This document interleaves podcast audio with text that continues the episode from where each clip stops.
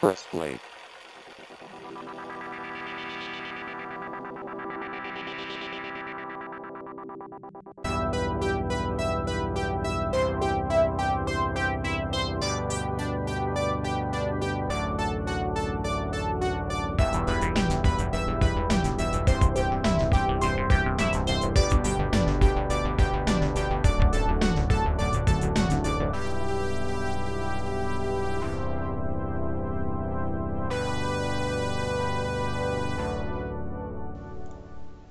und herzlich willkommen zu Press Play, dem Themenpodcast von Ibu2K TV. Mein Name ist Michael und bei mir sind natürlich heute wieder Jascha, hallo. Der Sebastian, Gude. Markus, hi. Manche haben bei jeder neuen Ankündigung Angst, was mit ihren geliebten Filmen oder Videospielen passiert. Andere wiederum freuen sich über neu gewonnene Möglichkeiten der jeweiligen Zeit. Heute wollen wir also über Remakes reden von Film und auch Videospielen. Ein Thema, das haben wir eben schon in der Vorbesprechung gemerkt, was auf jeden Fall auch die Gemüter erhitzen kann. Wir hoffen natürlich auch in den Kommentspalten am Ende der Ausgabe. Und wir würden sagen, wir starten auch direkt durch mit unserem Main Topic. Und bevor wir über spezifische Remakes von Videospielen oder Filmen reden, wollen wir erstmal uns mit der Begrifflichkeit auseinandersetzen. Denn neben Remakes gibt es auch noch Reboots, Neustarts und wir wollen erstmal klären, wo ist der Unterschied und was wünschen wir uns eigentlich von einem Remake. Und bevor wir damit anfangen, darüber zu diskutieren, ähm, war ich ganz fleißig in der Bibliothek, nämlich in der Online-Bibliothek der Uni Kiel, ähm, die ein sogenanntes Filmlexikon hat, äh, wo wirklich Filmwissenschaftler oder auch andere Wissenschaftler ihre Definitionen von spezifischen Begriffen reinschreiben. Ähm, Klammer auf, ich habe dieses Lexikon auch gerne mal für meine ähm, Arbeiten an der Uni benutzt und Remake, das ist jetzt ein Auszug, wird wie folgt definiert. Also Remake ist zu Deutsch Neuverfilmung. Die neue Version eines bereits verfilmten Stoffes, die sich mehr oder weniger detailgetreu auf den Vorgänger bezieht und oft sogar denselben Titel trägt. Ja, Remakes sind immer Ausdruck einer bestimmten Form von Intertextualität und werden oft an ihren Vorgängern gemessen, wobei der Vergleich vielfach, aber nicht immer, zu Ungunsten des neuen Films ausfällt. Außerdem geben Remakes besonderen Aufschluss über gesellschaftspolitische Verschiebungen, etwa wenn bestimmte Motive eines Stoffes weniger furchtlos angegangen werden oder wenn auf inzwischen überholte Tabus keine Rücksicht mehr genommen werden muss. Als ich das durchgelesen habe, muss ich sagen, kann ich es erstmal unterschreiben, weil ich finde erstmal die Begrifflichkeit des Remakes, es steht für mich jetzt erstmal äh, nicht großartig in der Frage. Ich finde es eher zur Abgrenzung zu Reboots schwierig. Wie war das für euch, als ihr diese eine Definition jetzt gelesen habt? Ebenfalls schwierig, weil äh, ich hatte quasi im Kopf irgendwie eine klare, eine klare Trennung eigentlich drin und die Definition hatte ich dann wieder ein bisschen aufgeweicht. Von daher äh, war es bei mir tatsächlich ein bisschen, ein bisschen schwierig, weil für mich war eigentlich ein Remake eigentlich immer quasi, also das ist einfach quasi, du hast ein Original und du machst quasi das Gleiche, nur in der, in der Jetztzeit. Also quasi, du, du, du machst einfach mit, mit modernen Mitteln, machst du etwas neu. Ja, und, und ein Reboot war für mich immer irgendwie eine neue Interpretation, so ein bisschen. Also du nimmst irgendwas und du, du, du, du, du setzt irgendwie die Timeline zurück oder du machst irgendwas, du machst irgendwie eine neue Interpretation des Stoffs, äh, irgendwie transportierst es natürlich auch in die neue Zeit, aber du, du hältst dich nicht so strikt an das Original, sondern du verwendest quasi so die, die, die Welt, die, die Hauptfigur vielleicht, den Protagonisten, wie auch immer. Ähm, aber wie gesagt, die äh, so ein bisschen so die Definition, die weicht das ja auch ein bisschen auf. Also ich glaube, da wird es sicherlich ein paar geben, wo wir uns nicht so ganz sicher sind, was von beiden es jetzt genau ist. Ähm, die Beispiele, die jetzt hier teilweise auch genannt werden, äh, in, dem, in, dem, in, dem, in dem Lexikontext, die sind dann auch schon etwas, ja, weiß das, ich nicht. Das stimmt, äh, da kann, muss ich dir recht geben. Also ja, es war, also für mich ist die Definition zutreffend, aber ja, sie weicht das auch ein bisschen auf. Und wo, wo du gerade schon den Begriff Reboot genannt hast, vielleicht ähm, würde ich auch nochmal den Auszug ähm, der Definition des Reboots kurz vorlesen, dann haben wir mhm. nämlich beides vorliegen und können Gut. darüber diskutieren. Wir können dann streiten, Reboot. Genau, von Englisch to Reboot neu starten. Kennt, glaube ich, jeder, der einen Computer zu Hause hat. Der ursprünglich aus der Computerwelt stammende Begriff des Rebootens wurde bereits in den 1980ern auf die Welten serieller Fiktion übertragen, wenn eine einmal etablierte Serie Folgenprodukten zugrunde gelegt und nach längerer Zeit fortgeführt wird, hinsichtlich der Figuren, der Zeit der Geschichte, der Vorgeschichte und so weiter. Punkt, Punkt, Punkt. Das Rebooten reaktiviert vorangegangene Interessen und kann kaum und kann darum auch sowohl Publikum wie Kritik enttäuschen, weil es die vergangenen Gratifikationen nicht vorsetzt oder gar mit veränderten Akzenten arbeitet. Womit ich mir ein Problem jetzt gehabt hat, war nämlich bei der Definition von Reboot. Also ich ja, weiß nicht, genau. mhm. äh, Markus oder Sebastian oder Jascha, wie es euch ging ich hatte eher Problem, das jetzt überhaupt zu greifen. Ähm, um, sage ich jetzt mal, direkt zwei Beispiele zu nennen, wo, wo, für mich jetzt klar ein Reboot ist, oder so wie ich es verstanden habe, ist das, dass ein Reboot auf jeden Fall seine Vorgänger, egal in welcher Form auch immer, irgendwie denen nochmal Tribut zollt. Also oder beziehungsweise anerkennt, dass die Handlungen, egal ob es jetzt in einem Spiel oder in einem Film ist, stattgefunden haben oder in irgendeiner. Weise ähm, Einfluss gehabt haben. Ähm, in der Vorbesprechung sind wir ja eben auf ähm, das Remake von, äh, Entschuldigung, das Reboot von Star Trek gekommen, ähm, von J.J. Abrams aus dem Jahre 2009. Und, Rem und deswegen, und der Film erkennt ja an in einer parallelen Timeline, dass die ersten ähm, ja gut, wie viele Captain Kirk-Filme gab es? Fünf oder sechs? Sechs. Ähm, die ersten sechs oder sieben Filme, stimmt, bei erste, erste Kontakt waren die auch noch dabei, oder, Jascha? Ja, ja, ja. da ist der Kirk ja. auf jeden Fall noch dabei. Genau, äh, dass diese äh, Timeline stattgefunden hat. Und Remake, das ist so, wie du es auch gesagt hast, Hurley, ist im Endeffekt ein alter Stoff aus den 70ern oder so, ähm, wird nochmal in den 2010er Jahren neu aufgelegt. Ähm, aber in dem Film muss es nicht zwangsweise darum gehen, dass es diesen Stoff schon mal gab. Natürlich kann da irgendwie eine Hommage mal sein, aber ähm, mehr muss da nicht sein. Das, muss, das ist einfach nur der gleiche Stoff im neuen Gewand, sag ich jetzt mal so ganz Genau, gut. genau, richtig. Wobei ich bei der, bei der Reboot-Definition ein bisschen verwirrend fand, dass die, also das, das scheint ja sehr auf Serien abzu, abzufolgen. Also jetzt nicht als, als TV-Serie, aber auch als Filmserien. Also du hast jetzt Star Trek genannt, aber auch äh, da sind, das, also sicherlich gibt es da noch andere, die man da, die man da nennen kann, äh, also zum Beispiel Planet der Affen oder sowas. Mhm. Ähm, da, das sind äh, wirkt irgendwie, also findet doch in den meisten Definitionen, also ich habe auch vorher so ein bisschen gelesen, findet auf jeden Fall auch immer ein, ein, ein, ein, ein, eine Erwähnung, dass das quasi meistens oder dass es eigentlich so gut wie immer Serien sein sollten, um, um von einem Reboot zu sprechen. Was ich halt mhm. irgendwie, wo ich eigentlich dachte, naja gut, eigentlich kann doch auch ein Reboot, äh, ist, aber es kann auch nur ein Film sein, ja, der dann neu gekommen ist. Also muss doch nicht zwangsläufig eine Serie sein. Hatte ich aber in den Definitionen irgendwie immer wieder, äh, bin ich so, habe ich mich so an diesem Punkt immer so ein bisschen aufgehängt. Ich glaube, es geht aber auch darum, sorry Markus, äh, gleich, äh, ich glaube, es geht aber auch vor allem darum, natürlich kann es auch nur ein Film sein, aber natürlich legt äh, eine Serie viel mehr die Möglichkeit zugrunde, überhaupt auf vorangegangene Ereignisse einzugehen. Egal, ob es jetzt eine Filmserie oder eine TV-Serie ist. Mhm, Wobei ja. ich ganz offen zugeben muss, ähm, auch wenn die Zuhörer den Text vielleicht noch nicht gesehen oder gefunden haben, äh, hier sind natürlich ein paar Beispiele aufgezählt, wo ich da sage, das ist für mich ein Remake äh, wie ähm, Friday the 13th, ähm, mhm. den es ja 1980 gab und 2009. Ähm, und ähm, aber dann zum Beispiel sowas wie Planet der Affen für mich ganz klar ein Reboot ist, auch wenn das natürlich ein interessantes Beispiel ist, weil Planet of the Apes ja quasi an den, also eigentlich ein Prequel ist, was genau, aber ja. irgendwann an und dementsprechend auch das, was später in den Teilen der 70er kommt, auch anerkennt, aber ja eigentlich spätestens ab Teil 2 bzw. 3 anfängt, trotzdem so seine eigene Timeline aufzubauen. Ja, ähm, ich glaube, ich glaube, da ist auch, also da, da haben wir auch wieder so ein bisschen das, genau, dieses Prequel-Problem, ja, das ist auch, hier ist auch Star Wars zum Beispiel genannt, wo ich auch gleich gesagt habe, das sind doch Prequels, ja. aber im, im, bei, bei Planet der Affen ist es, glaube ich, einfach diese, ähm, dadurch, dass du äh, quasi also damals in den 70ern, ne, das war halt alles, das sah halt alles sehr nach 70er aus und das war halt alles sehr, äh, ich sag mal, die, die, die, Technik etwas primitiver, wobei das natürlich auch mehr oder minder nur auf dem Planet der Affen gespielt hat und jetzt nicht auf der, in der, der, der, der Erde, der, der, der menschlichen Erde, sage ich mal. äh, Spoiler-Alarm.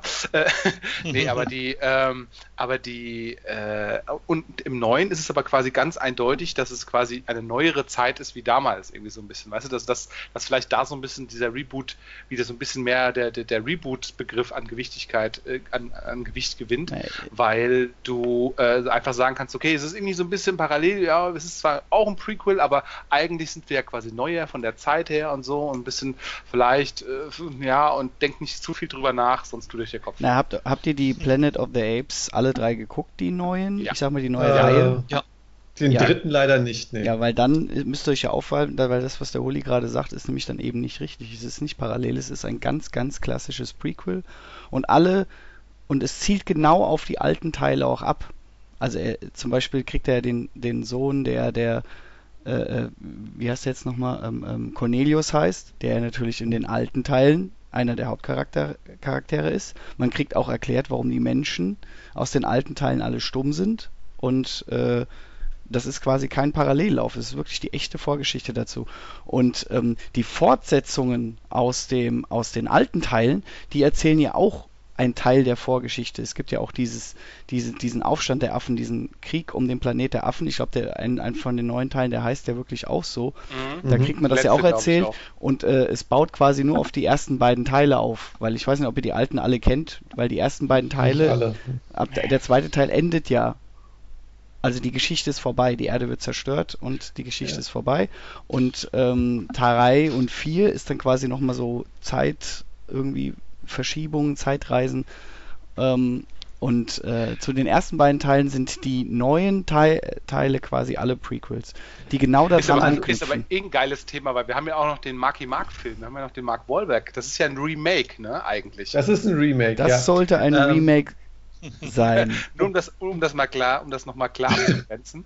äh, Ähm, Da ja. ist ja noch, da gibt's ja noch einen Film aus dieser. Ja, aber wobei, wenn man äh, sich hier diese äh, Reboot-Definition anschaut, dann klingt das aber auch so, als wäre eigentlich jedes Sequel und jedes Prequel auch ein Reboot, weil diese, dieses Beispiel der Serie, die ähm, hinterher fortgesetzt wird, äh, also wo Folgeproduktionen kommen, das, das würde ja auch bedeuten, dass zum Beispiel jetzt das Akte X ähm, dass das auch quasi ähm, ein Reboot wäre.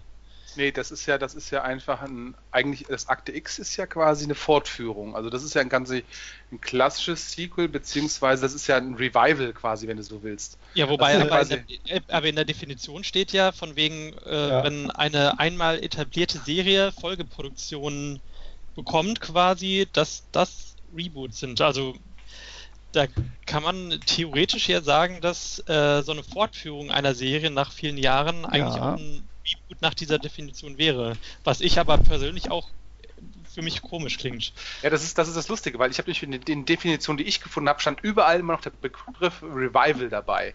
Äh, Und der hat nämlich ganz explizit zum Beispiel Akte X oder Prison Break äh, gebracht, wo man gesagt hat, okay, da hat etwas geruht für eine Zeit lang und das geht aber dann nach einem gewissen Zeitraum einfach wieder weiter und äh, die, die Charaktere sind gealtert, die Welt ist gealtert, alle, oder beziehungsweise, also, ne, es ist halt, ist halt moderner und alles, aber es ist im Prinzip, es schließt einfach dran an und deswegen spricht man hier wieder von einem Revival und nicht von einem Reboot. Also, äh, Ja, wobei Ja. Revival finde ich jetzt als, also sei mir nicht böse, mir geht es jetzt nicht um Gesicht, äh, Gesicht, äh, ähm, Wortkackerei oder sowas, aber ähm, ich glaube, Revival ist jetzt ein sehr allgemeiner Begriff. Also äh, mir geht es einfach nur gerade, wenn wir uns in diesem, nicht weil wir jetzt so ein hochtrabender Podcast sind, aber einfach, wenn wir uns oh, in diesem, diesem doch. wissenschaftlichen Kosmos bewegen, finde ich jetzt Revival ein bisschen allgemein begriffen, aber ähm, was für mich jetzt, wenn ich mir das, die Definition noch mal genauer angucke, ähm, ein spannender Akzent ist oder Aspekt ist, ist, ähm, weil es die, äh, ich zitiere, weil es die vergangenen Gratifikationen nicht fortsetzt oder gar mit veränderten Akzenten arbeitet. Ähm, natürlich sieht man das nicht jeder Produktion, die erst äh, ein paar Jahre später äh, fortgesetzt wird, direkt an. Dennoch ähm, kann es ja sein, wenn eine, ähm, eine Serie neu aufgelegt wird, neu gestartet wird, dass sich natürlich die Vorzeichen ein bisschen verschoben haben. Ähm, beispielsweise jetzt, gut, Roseanne habe ich jetzt nicht gesehen, gut, die, das, die Serie ist auch schon wieder zu Ende, aber ähm, ähm, der Full House, ich war kein großer Full House-Fan, aber trotzdem kenne ich das Original.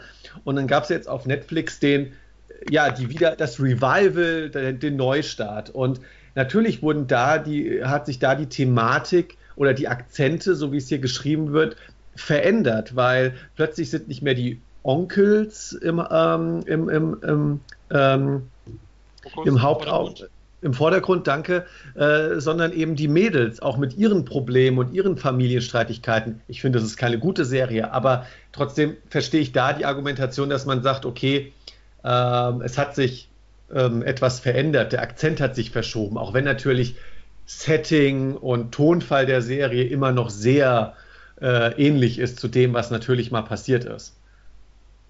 Aber mir geht es auch darum, ich will jetzt auch nicht um die Beispiele hier streiten, weil, wie gesagt, bei manchen kann ich es auch nicht nachvollziehen. Und dass zum Beispiel Planet of the Apes hier drin gelandet ist, kann ich nur damit begründen, dass, ja, ich gebe dem Jascha recht, dass natürlich der zum Stand jetzt die, äh, die Vorgeschichte quasi auf das Original von 1968 ähm, drauf hinausläuft. Aber dadurch, dass ja auch diese Filme nicht so unerfolgreich waren, äh, kann es ja passieren, dass diese, diese Trilogie nochmal eine neue Trilogie bekommt und dann natürlich äh, alles dann schon in der Zeit spielt, in der auch der Film von 1968 gespielt hat und dementsprechend auch eine parallele Timeline dann dazu ähm, erzeugt werden kann. Ja klar, das kann durchaus ja. sein. Das, das aber das ist natürlich auch eine Spekulation. Ja. Also. Aber, aber also man hat dem fest, es ist ja. nicht so einfach. Nee, aber deswegen muss ich sagen, Holly, ich stimme dir absolut bei deiner ich sage jetzt mal, sehr runtergebrochenen Definition zu, äh, dass ein Reboot quasi, ähm, wie hast du es am Anfang bezeichnet? Hast du es nicht auch als Neustart bezeichnet oder als äh, Wiederauflebung von, von gewissen Sachen? Revival, sagte er, glaube ich, ist der ja, Begriff, den nee, er... Nee, ich habe ich hab einfach nur gesagt, er, er nimmt halt, er, er, er, macht halt eine Neuinterpretation, habe ich danke, gesagt. Genau, äh, danke, genau. Also nicht quasi, man, man, man orientiert sich nicht so strikt, also irgendwo gibt es halt eine Grenze, sag ich mal, wie, wie, wie, wie viel etwas du sklavisch übernommen hast vom Original. Ja? Also und sprich. Bei Reboots, die nehmen quasi die, die Idee, beziehungsweise die Welt, beziehungsweise auch ja, irgendwas in, in der Richtung und äh, machen dann quasi äh, damit was. Ohne jetzt, und dann, wenn man das zu weit macht, ist man schon wieder im Spin-off. Also es ist, mhm. es sind fließende Übergänge, sage ja, ich mal. Ja, ja. Und ähm, genau, aber letzten Endes Neuinterpretationen eines bereits bestehenden Formats oder Stoffs. Ja. Also sprich, man könnte es vielleicht so sagen, wenn man, sagen wir mal, wir haben eine Buchvorlage und zwei verschiedene Regisseure schreiben zwei verschiedene Drehbücher zu dem, zum, zum gleichen Stoff. Das wäre ein Reboot, könnte man dann sagen. Jeder nee, aber da, das, das, ist genau das, ähm, was wir auch in der Vorbesprechung schon hatten. Ich finde, das ist das allerschlechteste Beispiel, wenn du, sorry, nicht böse gemeint, aber wenn du von einem, von einer, wenn du von einer Vorlage kommst, die aus einem anderen Medium kommt und dementsprechend ja komplett unterschiedlich interpretiert werden kann. Ähm, weil ich würde jetzt zum Beispiel, äh, wir haben ja jetzt vor kurzem das Dschungelbuch gehabt ähm, von Disney. Jetzt kommt aber, glaube ich, Ende diesen oder Anfang nächsten Jahres ähm, die Version von Andy Serkis, eine etwas düstere Variante. Oh, ähm, und beide beziehen sich ja im Endeffekt auf das Buch, auf das Ausgangsmaterial. Also ich würde äh, da Andy Serkis beipflichten, wenn er sagt, äh, sein Dschungelbuch ist kein Remake von dem Disney-Film, sondern ist einfach eine Neuinterpretation ja, oder eine andere Interpretation dieses äh, Ausgangsstoffes. Ja, das sagte ich ja Reboot. Ja, wobei ich sagen würde, das muss immer im eigenen Medium stattfinden. Okay. Weil ich würde jetzt, also so ist, so wäre jetzt meine Interpretation. Weil das, ich fand Hurlis Begriff mit, äh, dass man auch in einem Reboot, in einem Neustart, trotz alledem die Welt übernimmt, in der wir uns befinden. Und weil die, weil die, die, diese Definition hat mich gerade sehr überzeugt, weil es müssen ja nicht immer Figuren oder, oder zwangsweise die Thematiken sein, aber so das Worldbuilding sollte doch ähm, eine gewisse Aufmerksamkeit erfahren. Ähm, um nochmal zum Begriff Remake zurückzukommen. Äh, da Darum wir heute, heute nicht den Podcast. nee, ähm, äh, da wir auch über Videospiele sprechen wollen, ähm, das war nämlich auch noch so mein Problem, als ich, äh, also Remake, die Definition auf den Film bezogen, klar, ähm, aber wenn man das jetzt auf Videospiele bezieht, wann ist ein Videospiel ein Remake? Also zum Beispiel angenommen, äh, ein Spiel erscheint für die PlayStation 4 und wird zwei Jahre später für den PC aufgelegt und bekommt einen Online-Modus spendiert.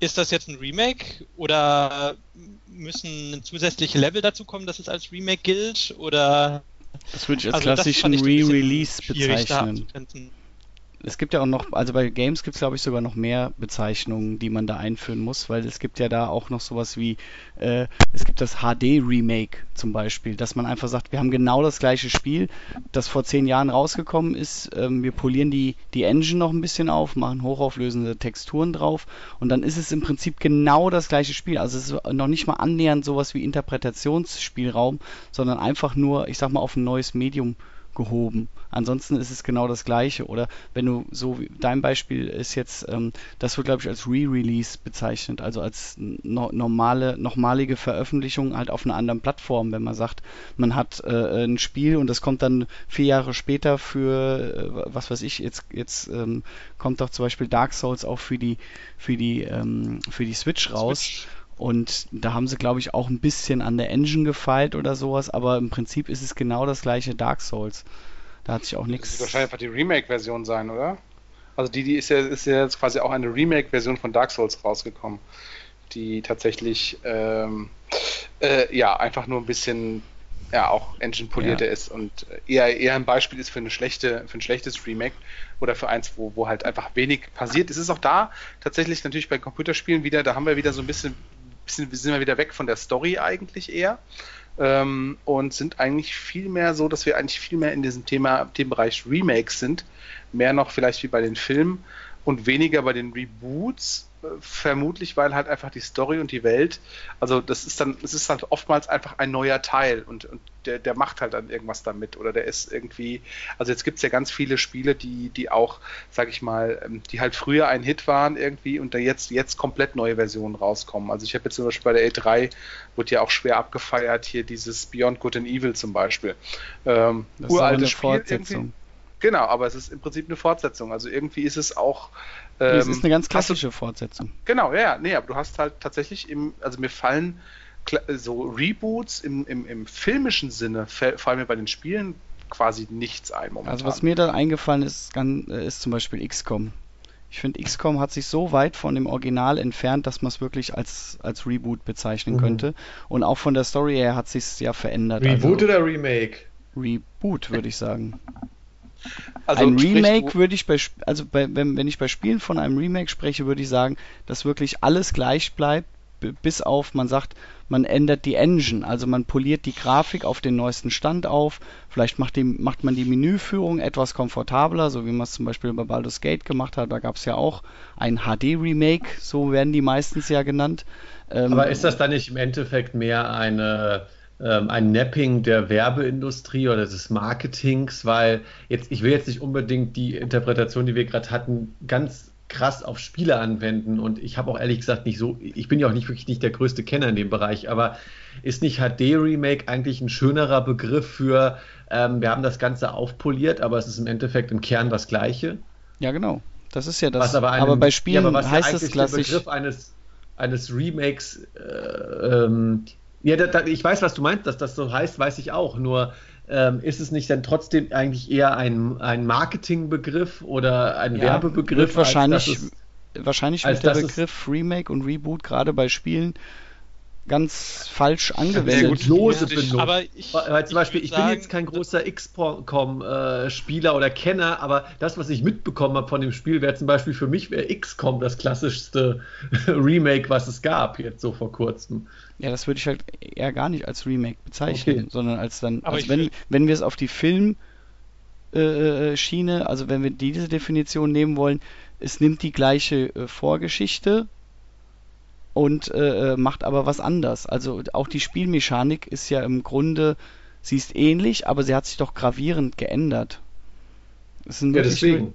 es ist wie, die Hauptcharaktere sind gleich geblieben, aber wie die miteinander agieren, der Ton, der Unterton Verstehen. hat sich verändert, der hat sich sehr stark modernisiert. Markus? ja, Markus? Äh, ähm, ich würde aber nicht sagen, dass es nur äh, technische Remakes gibt äh, bei Spielen. Also, weil zum Beispiel sowas äh, Zelda of Ocarina of Time wurde beispielsweise, äh, was ja ursprünglich für den Nintendo 64 erschien, äh, wurde hinterher auf dem Nintendo 3DS neu aufgelegt. Ähm, und die Grafik hat sich eigentlich kaum verändert, jetzt abgesehen von dem 3D-Effekt beim 3DS, aber es sind äh, dann neue Inhalte dazugekommen und neue Tempel und sowas. Ähm, deshalb würde ich da schon behaupten, dass es auch, also von der Spielmechanik und vom, von den Inhalten auch Remakes gibt, wo das Spiel dann äh, fast, also ähnlich, sehr ähnlich ist, aber dann noch weitere Inhalte hat. Ja, wir merken, äh, begrifflich äh, haben wir es nicht klar, es ist nicht klarer geworden.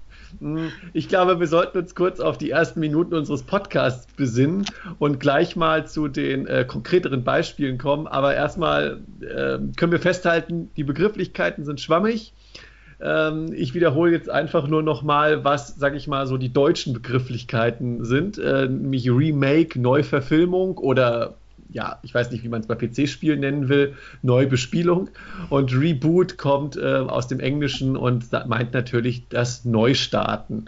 Ähm, wir wollen jetzt im weiteren Fortlauf dieses Podcasts möglichst über Remakes reden, die wir selber erlebt haben, gespielt haben, angesehen haben und darüber reden, was finden wir denn daran gelungen, was ist gefloppt, weil eine Diskussion, die jetzt unabhängig von den Begrifflichkeiten, glaube ich, schon immer geführt wird, seit es Remakes gibt, und das gibt, die gibt es ja schon sehr, sehr lange, vor allem im filmischen Bereich, ist, hat sich das gelohnt? Musste das sein?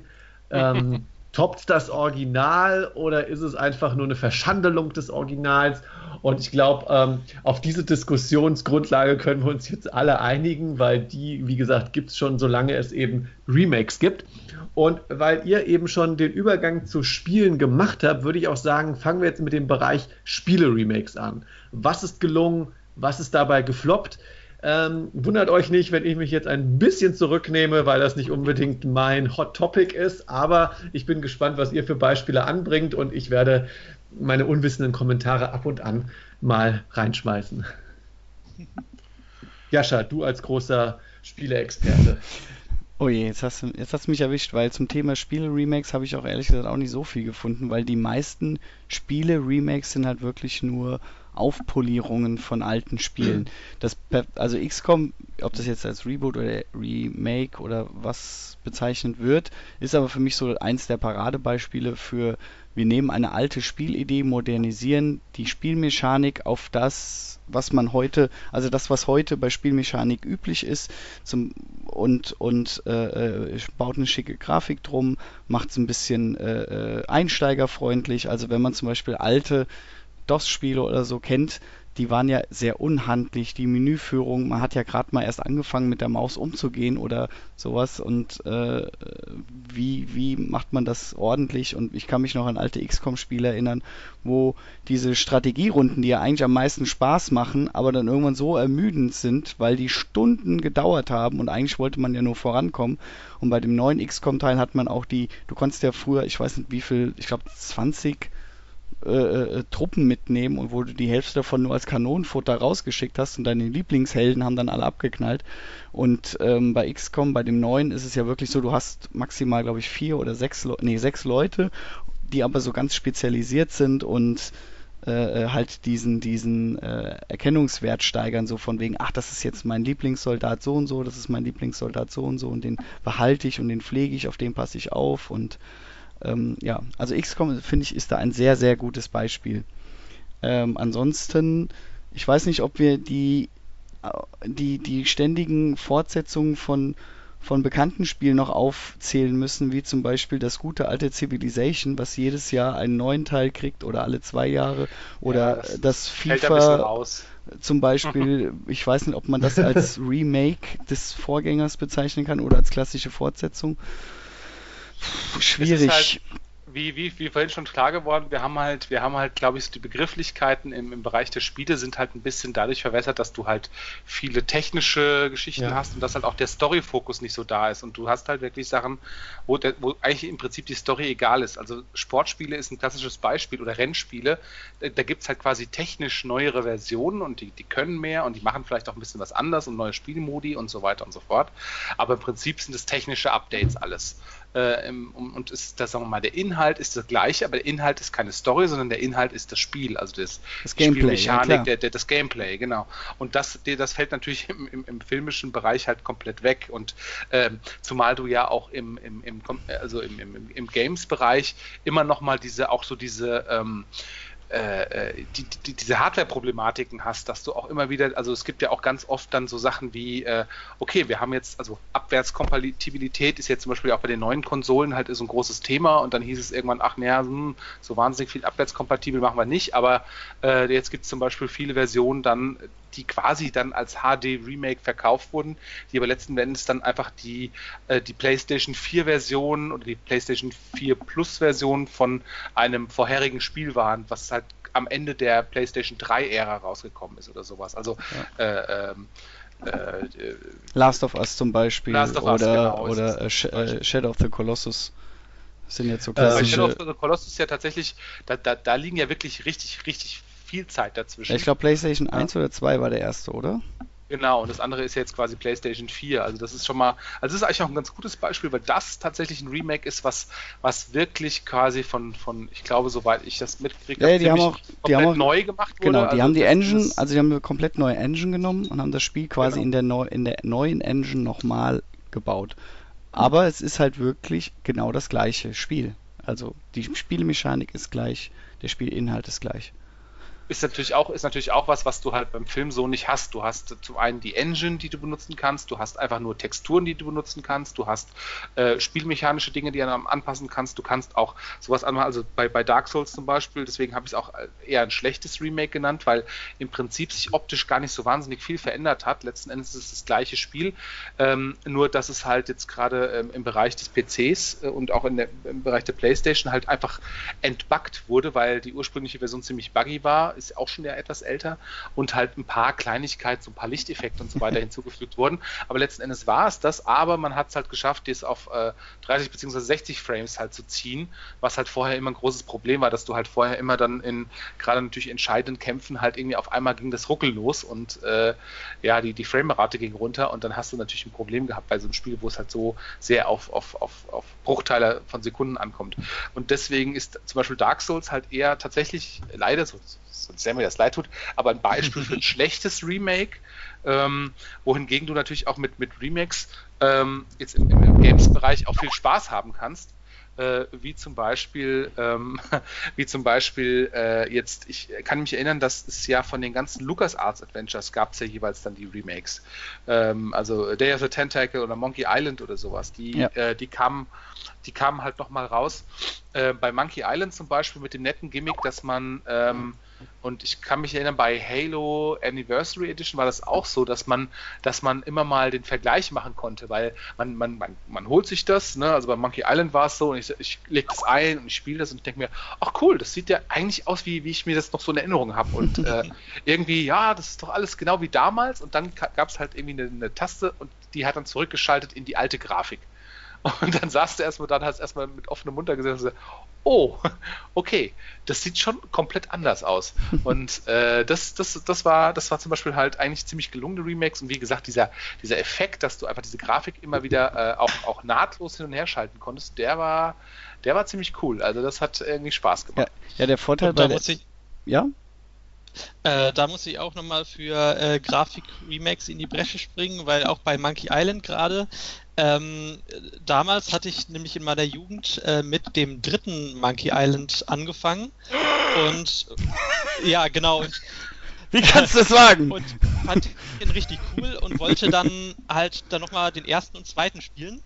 Ähm, und hatte dann das Problem, dass die grafikmäßig dann natürlich viel simpler waren und äh, dann hatte ich beim ersten ziemlich schnell die Lust verloren und habe dann nämlich erst vor ein paar Jahren das äh, Remake gespielt mit der mhm. aufpolierten Grafik und Äh, hab's da dann auch äh, komplett durchgespielt und fand das auch ziemlich cool, dass man da umswitchen konnte und ähm, ja.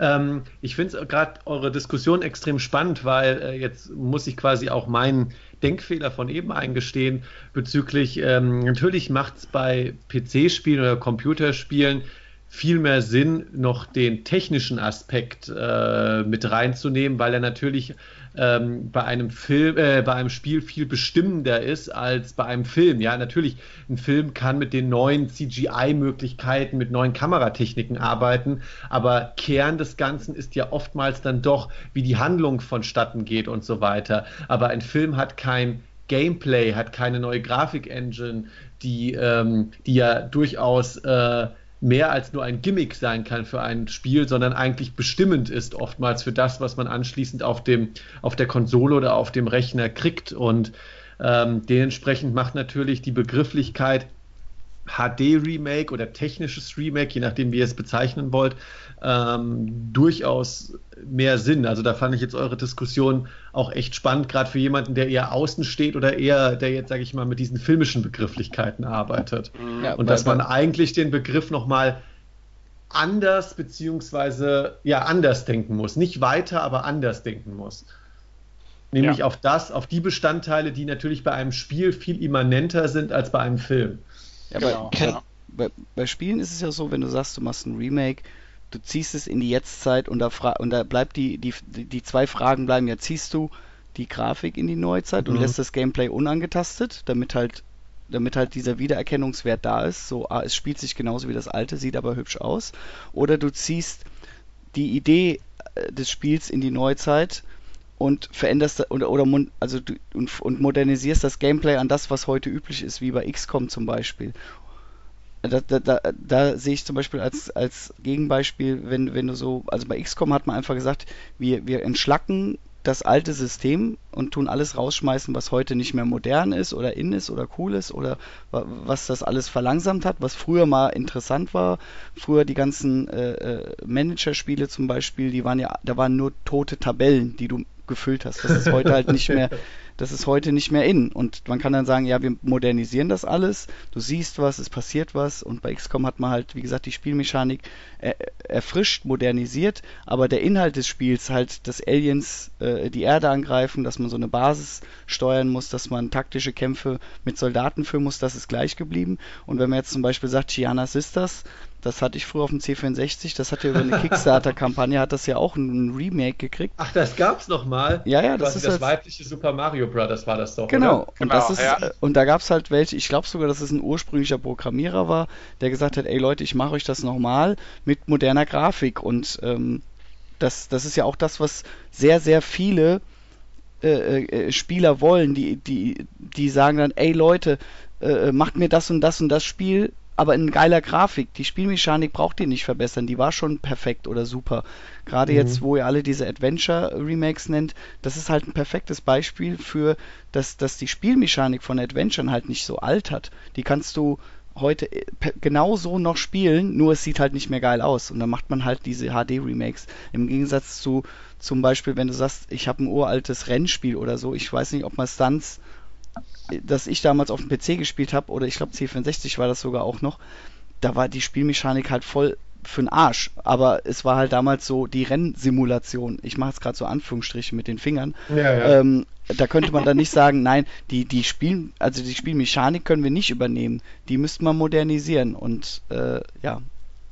Es gibt ja auch Spiele, die halt bewusst alt aussehen wollen und trotzdem die äh, moderne Spielmechaniken zum Beispiel nutzen. Das gibt es ja auch alles. Gibt's ja auch, gibt's ja auch, wenn ich mich nicht irre, gibt es ja auch eine andere Reihe, die jetzt geremaked wird.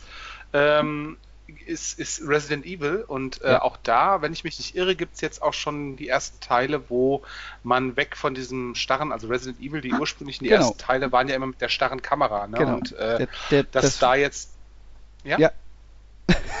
genau. Du bist, glaube ich, besser bist ja, glaube ich, besser im Thema. Mir ist es jetzt nur gerade eingefallen, dass auch da, äh, glaube ich, ein, es ein, zumindest einen Teil gibt, aber wie gesagt, du bist besser im Thema, glaube ich, Resident Evil drin, dass es dort einen Teil gibt, der auch quasi eine komplett andere, also eine Spielmechanik dahingehend, dass es halt nicht mehr die, die starre Kamera ist, sondern quasi ein vollwertiges äh, 3D-Spiel oder. Richtig. Also früher hatte man ja diese starren Kameraperspektiven, weil das halt der Hardware beschuldet war. Du hattest, du musstest halt den Hintergrund nicht animieren oder rendern, sondern es war einfach ein Bild.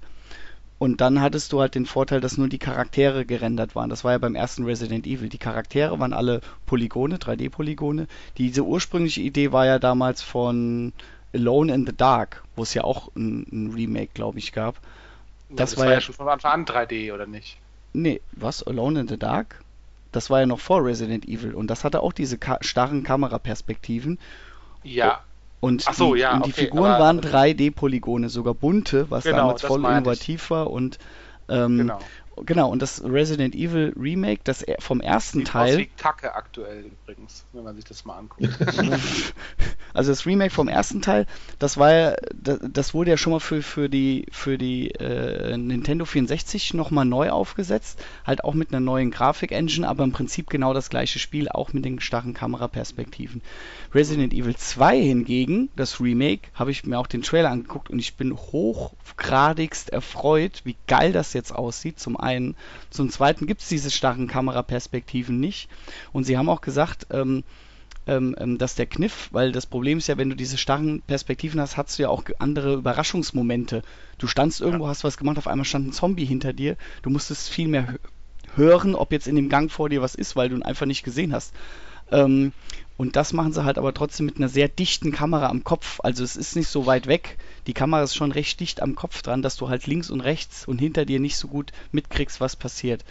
Und Mhm. es sieht einfach so genial aus. Ich bin richtig heiß auf das Spiel, muss ich sagen. Ich warte Ähm, jetzt schon hab- seit fast ja. einem Jahrzehnt auf das Final Fantasy VII Remake, was auch, glaube ich, schon seit fast einem Jahrzehnt in Planung ist. Aber äh, ja, mal gucken, ob das dann mal in den nächsten Jahren kommt. Aber es äh, wird ja immer wieder ins Gespräch gebracht und das ist aber auch tendenziell ein Kandidat, äh, wo ich sage, da müssen sie halt auch zumindest ein bisschen an der Spielmechanik noch drehen, um es dann auch wirklich noch etwas zeitgemäßer mach, zu machen, äh, damit es nicht nur bombastische Grafik hat, äh, sondern dann noch ein wenig runder läuft. Ja. Witzigerweise habe ich auch Oh. noch ein Beispiel, wenn ich Okay. eins reinwerfen darf. Das einzige, was auf meiner Liste steht, ähm, das quasi, aber wahrscheinlich auch aufgrund der Plattform, auf der es rausgekommen ist, ähm, ein bisschen entgegen zu dem steht, äh, was, was ihr jetzt, sag ich mal, so festgelegt hat an Definition, nämlich, dass das gerne natürlich auch optisch oder von der Engine technisch aufgewertet wird. Ähm, nämlich Super Mario Bros. Deluxe. Das ist damals auf dem Game Boy Color rausgekommen und war quasi ein Remake vom Super Mario Bros. vom NES. Ähm, witzigerweise ist die Grafik eigentlich eins zu eins übernommen worden. Ähm, gut, der Game Boy Color war, wie gesagt, ja auch nicht das leistungsstärkste. Da war natürlich das große Verkaufsargument, dass er die Game Boy Grafik in Farbe darstellen kann. Und dementsprechend war aber, aber, dann. waren so fünf Farben oder sowas, ne? Das war Ja. so. Ja, wobei, äh, sage ich mal, optisch sieht das Spiel eigentlich genauso aus, wie es auch auf dem NES ausgesehen hat. Nur was mir als äh, großen Super Mario Brothers Fan und Spieler der ersten Stunde des NES-Teils aufgefallen ist, ist, dass das Gameplay sich wiederum dann schon leicht verschoben hat. Also das Spiel ist weitaus anspruchsvoller und ähm, hat, sage ich mal, so einzelne kleine Passagen, äh, Sprungeinheiten oder Gegner, die auf einen zukommen, äh, die das ganze Spiel so ein bisschen verschärfen. Ähm, das hat mir jetzt ehrlich gesagt nicht unbedingt beim Langzeitspaß bisher geholfen, weil ich fand, ähm, dadurch wurde es teilweise auch unfair und ich finde, unfair ist selten etwas, was man mit dem Gameplay von Super Mario verbindet, weil die Spiele in den meisten Fällen extrem ausgewogen sind. Ähm, aber das ist zum Beispiel so ein Beispiel, wo es wirklich mehr ums, um die, ähm, ja, um die Neuausrichtung des Gameplays ging, als ähm, dass da jetzt, sage ich mal, grafisch was komplett Neues, Hochwertiges gekommen ist. Aber dem Ganzen natürlich geschuldet aufgrund der Plattform, auf dem es halt rausgekommen ist. Weil ich weiß nicht, der Game Boy Color kam 96, 97 raus. Ähm, irgendwie so. Man muss ja auch sagen, dass äh, Remakes ähm, ein großer Bestandteil der äh, Nintendo-Strategie sind, weil ähm, Nintendo ja auch äh, dann oft über die eigenen Plattformen hinweg die eigenen Spiele recycelt hat, aber dann oft auch mit Zusatzinhalten, äh, wie dann auch zum Beispiel bei äh, mehreren Zelda-Teilen oder Super Mario 64 zum Beispiel. Ähm, und äh, jetzt zum Beispiel auch ganz aktuell bei der Nintendo Switch äh, wird ähm, es demnächst einen äh, Online-Dienst geben, wo man dann äh, einige äh, NES-Spiele äh, neu aufgelegt bekommt, äh, die Ach. dann nämlich alle einen äh, Online-Modus haben. Ähm, und äh, genau, das geht ab nächsten Monat los. Und ab an, am Anfang sind es irgendwie so um die 20 Spiele und es kommt dann monatlich neue dazu und die haben halt alle einen Online-Modus spendiert bekommen und ja, da merkt man halt, dass Nintendo versucht, die Spieler durch Remakes zu locken, indem man dann so diesen Nostalgie-Aspekt anspricht, aber dann halt neue Inhalte bringt, um äh, einen Zusatzgrund zu liefern, wieso man sich das dann kaufen Um, um das sollte, zu halt rechtfertigen. Halt, richtig, genau. Zumal du es ja theoretisch schon haben könntest. Also es ist ja auch das, das Thema, also dass es halt auch Leute gibt, die halt sich das einfach dann mehrfach kaufen äh, weil sie halt sagen, ja, cool, cool, da sind ja nochmal drei neue Level drin. Das, äh, ja, und ich habe ja sowieso die neue Plattform, also äh, na, ja gut, so habe ich es in der Virtual Console auch gemacht auf dem 3DS und habe mir Super Mario Bros. The Lost Levels geholt. die 5 Euro, die 5 Euro war mir das wert. was, um, was, machen wir denn, was machen wir denn mit sowas wie Doom? Ähm, da haben ja. wir im Prinzip die alte Reihe. Äh, wir haben eine zwischenzeitliche, also mit Doom 3 quasi so ein Zwischending, was ein bisschen in die Reboot-Richtung geht. Und jetzt haben wir ja nochmal wieder einen neuen Teil, beziehungsweise den zweiten wieder in der, in der Mache. Äh, ist, kann man hier schon vielleicht so ein bisschen die Richtung Reboot? Ja, also dass das Doom 3 ja ein, ein, also zumindest keine Fortsetzung ist im klassischen Sinne, dass es ein dritter Teil ist, ist ja klar, weil die alten Teile keine Rolle spielen die alten Teile handeln ja von den von diesem Tor, das sich öffnet und auf dem Mars und die und diese äh, äh, diese diese äh, Dämonen ruft, den das Tor mhm. zur Hölle öffnet. Der zweite Teil von Doom, Doom 2 Hell on Earth, ist ja, wie der Name sagt, das gleiche mit den Dämonen auf der Erde. Und so ist es ja jetzt bei dem Reboot, dem aktuellen, ja auch. Und ja. zwar ist es auch so, dass sogar die Spielmechanik wieder teilweise übernommen wurde aus den alten. Also da hat man wirklich drauf geachtet, um zu sagen, hey, wir machen, wir besinnen uns auf die alten Teile, die alten Teile sind uns wichtig und wir versuchen die, die, das Gefühl, das Gameplay von den alten in die moderne zu holen. Wobei Doom 3 einfach eine Neuinterpretation war von den alten. Doom 3 ja. war ja auch eher so auf dieser Gruselschiene. Du hattest ja. Oh, was haben wir vorhin als Neuinterpretation definiert? Remake. Ne? Nein! Jetzt wissen wir, wir wissen es alle selber nicht. Ach, wir sollten es einfach ähm. aufgeben. Aber gut, dann, dann machen wir noch mal jetzt ein, ein Thema, weil das ist ein schöner Übergang zu den Filmen und ich habe mich vor die ganze Zeit Mist erzählt, denn... Ich äh, gebe dir gerne die Moderation ab, Hurli, kein Problem. Hier, du wolltest... Ja, hab ich, hab ich, dachte, ich, dachte, dass hier, das, ich dachte eigentlich, dass ihr Tomb Raider auf jeden Fall noch mal erwähnen wollt. Ah, das wollte ich euch jetzt Oh, Übergang zerstört. Wisst ihr, ich habe die ganze Zeit Deswegen sollte eine Person moderieren. genau. Nein, aber äh, das Ding ist einfach nur das, weil ich ja die ganze Zeit Mist erzählt habe, weil den, ich habe mir hier tatsächlich, ich habe ja hier Notizen gemacht schon vor, im Vorfeld. Oh, fleißig. Und tatsächlich steht da Tomb Raider äh, sogar ein Reboot bei Games. Ja, also vorhin, als ich gesagt habe, irgendwie, irgendwie fällt nichts ein. Natürlich, ich habe sogar hier vor mir auf dem Blog stehen. Tomb Raider würde ich sogar tatsächlich mal sagen, hier haben wir mal ein waschechtes Reboot äh, im, im, im Computerspiele-Bereich nämlich mit den beiden letzten Teilen und dem jetzt dritten folgenden, also der, der, der Trilogie im Vergleich naja, zu man alten. könnte es auch man als Prequel bezeichnen. Oh. oh. ja, ist doch so. Ist doch nicht, aber ein Prequel ist doch nicht, das hätten wir vorhin auch mal sagen können, ein Prequel widerspricht ja nicht, dass es auch ein, also ein Prequel kann ja ein Reboot sein. Genau. Red weiter, Rudi. In dem Fall, ich glaube, ich glaub, bei Computerspielen vielleicht ist es dann auch noch mehr so ein bisschen so dieses Reboot, äh, also ja, ne, Neustart zurücksetzen. Man hat nochmal irgendwie, man, man, man passt halt was an auf die Jetztzeit und das kann, wie gesagt, die Technik wenn es nur die Technik ist, dann ist es eher ein Remake, aber im Prinzip bei Tomb Raider hat man sich ja noch ein bisschen mehr Gedanken gemacht. Also man hat ja, man hat ja die, im Prinzip die Hauptfigur hat ja auch ein, ein Reboot erfahren, ein, ein Remake erfahren, wie auch immer man das jetzt nennen will. Äh, also hat eine Überarbeitung erfahren quasi dahingehend, dass man gesagt hat, okay, das äh, ist zum einen optisch irgendwie nicht mehr so ganz, äh, es wirkt jetzt quasi mit zunehmend realistischeren Grafiken ähm, wirken die Proportionen ein wenig lächerlich äh, und ähm, sag ich mal, äh, ich sag mal, äh, politisch-sozial gesehen äh, möchte man dieses Frauenbild auch nicht mal weiter transportieren und man macht das jetzt irgendwie ein bisschen realistischer und ein bisschen spannender und vielleicht auch ein bisschen düsterer im, im, im Lass es düsterer machen, Trend äh, folgend. Ähm, und äh, ja, und, und im Prinzip, auch wenn die Spielmechanik in diesem Falle gleich geblieben ist, also es ist immer noch quasi ein Abenteuerspiel mit Springen, Kletter und, und Spallerpassagen, aber irgendwie man hat doch neue Spielelemente hineingebracht, so dieses Open-Worldige, man hat ein bisschen so dieses Crafting hinzugenommen, also im Prinzip auch, auch hier wieder moderne Trends in das Spiel mit einfließen lassen.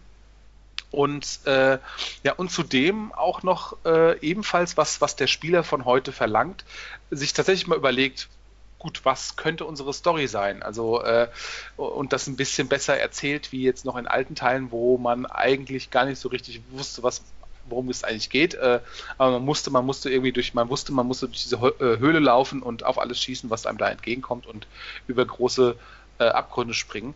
Ähm, von daher finde ich, ist das das beste Beispiel tatsächlich für, für ein Reboot im, im, im mhm. Games-Bereich. Und das Interessante natürlich auch hier, dass dann parallel dazu oder naja, zeitversetzt natürlich auch der Reboot im Film erfolgt ist. Also auch hier quasi äh, ähm, eine, eine jüngere Version äh, äh, von, von Lara Croft irgendwie äh, äh ihre äh, Abenteuer erlebt, beziehungsweise auch dort so ein, so ein ne, Beginns-Gedanke halt erfolgt. Also wie ist die Person oder wie ist diese Figur zu dieser Figur geworden? Und fand ich jetzt einfach ganz lustig, dass halt auch dort quasi im Film so so ein Reboot stattgefunden hat, auch wenn letzterer, naja, da haben die Reboots des Spiels besser gefallen. aber, aber um, ähm, es ist aber jetzt, glaube ich, ein schöner Übergang, Kurli, hast du natürlich vollkommen recht mit deiner Moderation. Wenn wir jetzt zum dritten und abschließenden Teil der heutigen Ausgabe kommen, nämlich zu Film-Remakes. Ähm, wobei über Tomb Raider können wir gleich direkt mit einsteigen. Aber auch hier ist die Frage, was ist gelungen, was ist gefloppt? Ähm, hier werde ich, glaube ich, jetzt auch wieder mehr zu beitragen können. Ähm, zu Tomb Raider würde ich sagen, hier kommt es einfach, finde ich, drauf an, was jetzt noch mit der Reihe passiert. Also äh, im Sinne der Computerspiele ich, gebe ich dir total recht. Das ist, finde ich, das ein Paradebeispiel für ein Reboot. Ähm, beim Film, finde ich, ist es jetzt schwierig, weil einerseits können man es natürlich so sehen, dass einfach hier die Grundlage in einem anderen Medium, in dem Fall Computerspiele, genommen wurde und eine, eine, eine neue Auslage ähm, als Film jetzt umgesetzt wurde. Andererseits äh, kann man es natürlich auch so lesen, dadurch, dass wir ja hier es mit einem Prequel zu tun haben, kann es natürlich auch sein, dass, und derzeit sieht es ja auch so aus, dass nicht mehr Teile kommen, dass das im Endeffekt auch quasi ein Reboot ist, weil äh, es quasi auf die, ähm, auf die Filme von 2001 und 2003 mit Angelina Jolie anspielt. Da war sie ja schon die fertige Tomb Raider und hier wird sie es erst. Aber ähm, sobald es, glaube ich, eigene Fortsetzungen erfährt, muss man bei dem Film auch schon wiederum aufpassen, ob es noch als Reboot zählen kann. Mhm. Ähm, ja, ähm, ich würde jetzt kurz einstarten mit den ähm, Remakes, die ich ähm, gesehen habe, also wo ich das Remake gesehen habe, aber auch das Original kenne, weil mir ist aufgefallen, als ich die Liste hier ähm, erstellt habe, ist, dass ich größten, dass ich oftmals nur das Remake gesehen habe, aber teilweise nur das Original kenne, ohne es jemals gesehen zu haben. Ähm, dabei ist mir aufgefallen, können wir auch der Frage nachgehen, die Markus eben schon bei den Spielen aufgeworfen hat. Ähm, kommt man denn oftmals überhaupt noch mit dem Original klar, sobald man das Remake schon gesehen hat, was ja oftmals an heutige oder ähm, Erzählweisen, an das heutige Tempo angepasst ist. Ähm, aber ich glaube, die Frage können wir erstmal hinten anstellen. ist aber ähm, auch, ist aber auch äh, interessant dahingehend zu sehen, weil du hast ja nicht diese, diese technische Schwierigkeit. Also du ja. hast ja nicht zum Beispiel, das habe ich jetzt das richtige Gerät, um das abzuspielen? Frage. Mhm Ähm, beziehungsweise, also du kannst ja im Prinzip immer noch den alten Film angucken. Ich meine, vieles sieht da dran nicht mehr so gut aus und vielleicht ist es auch von der Erzählform her und so weiter nicht mehr so ganz, aber ich sag mal so, die Grenze ist, ist nicht so, ist nicht so groß, äh, ist nicht so, so, äh, ja, der Unterschied ist wahrscheinlich nicht mehr so groß wie jetzt zu einem alten Computerspiel zu einem neuen Computerspiel.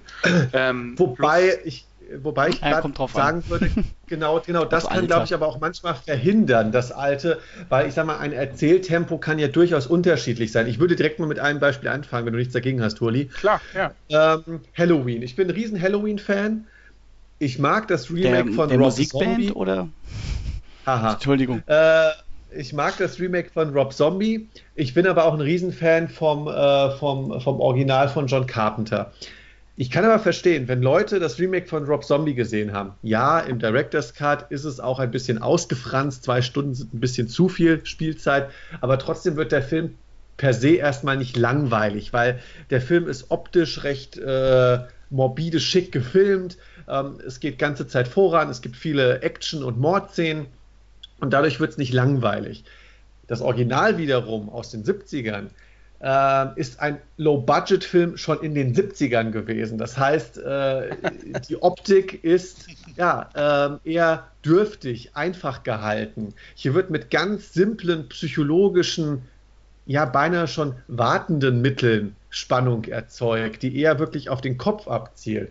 Und selbst mir, der wie gesagt dadurch, dass er Filmwissenschaften studiert hat, Verständnis vermittelt dafür gekriegt hat, wie das ist, Filme, die nicht aus der Jetztzeit kommen, zu gucken, ist aufgefallen, dass der Film schon, ich sag jetzt mal positiv, ein Slowburner ist, ja, also sich langsam so der Grusel einstellt, ohne dass er vielleicht komplett ausbricht.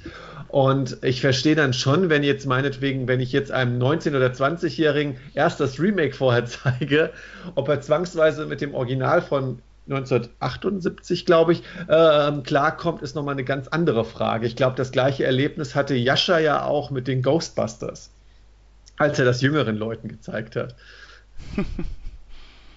Das habe ich oft mit äh, Filmen, die vor den 90ern stattfanden.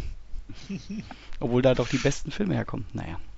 Ja, aber wichtig daran ist eigentlich tatsächlich zu unterscheiden, also der Grund für ein, ein Remake oder ein, ein Reboot ist es, ist es, es gibt ja welche, da ist es die Zeit tatsächlich, also du hast es vorhin genannt mit, mit Halloween, wo du sagst, okay, der ist jetzt schon 20 Jahre her, da können wir mal das, das Ganze nochmal neu machen für die, für die Kids von heute, die halt jetzt einfach mehr, was ich was Jumpscares gewöhnt sind und sonst irgendwas, ähm, um den Begriff einfach irgendwie noch im, im, im, im Raume zu halten oder irgendwie die Lizenz nochmal ein bisschen zu schröpfen. Und es gibt ja auch so diese ich sag mal, diese, diese äh, US-Remakes, die ja auch, also ich habe irgendwie angefangen, ja. so Remakes aufzuschreiben und dann irgendwann ist mir aufgefallen, oh, das sind alles eigentlich US-Versionen von, von zum Beispiel europäischen oder asiatischen Filmen, die es halt vorher gab und äh, die quasi einfach nochmal für den US-Markt adaptiert wurden, weil die halt, ja, der Amerikaner halt lieber äh, äh dann doch, äh, sag ich mal, in, in äh, Filme in gewohnter Umgebung quasi sieht ähm, und man sich da halt ein besseres Einspielergebnis erhofft. Und äh, da ist es mir dann tatsächlich aufgefallen, also die können ja tatsächlich auch zeitlich sehr nah aneinander liegen. Also wo wir jetzt vorhin das diskutiert stimmt. haben, äh, dass, dass man da ist vielleicht die, ich sag mal, die Brücke nicht ganz so äh, groß, ja, dass man sagen kann, okay, nö, ich kann mir durchaus auch das Original angucken. Ähm, ist bei Aber denen nämlich meistens auch oftmals besser, ja.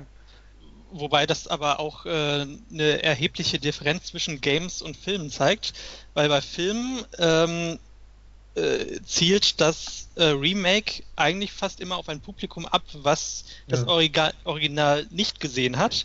Und bei Games ist ja. es oft genau umgekehrt. Da zielt das Remake auf die Leute ab, die so einen Nostalgiefaktor auch haben wollen. Also ähm, auch diese Grafik-Remakes. Also das ist oft für Leute, die halt das Spiel nochmal spielen wollen, aber dann noch einen gewissen Mehrwert haben wollen.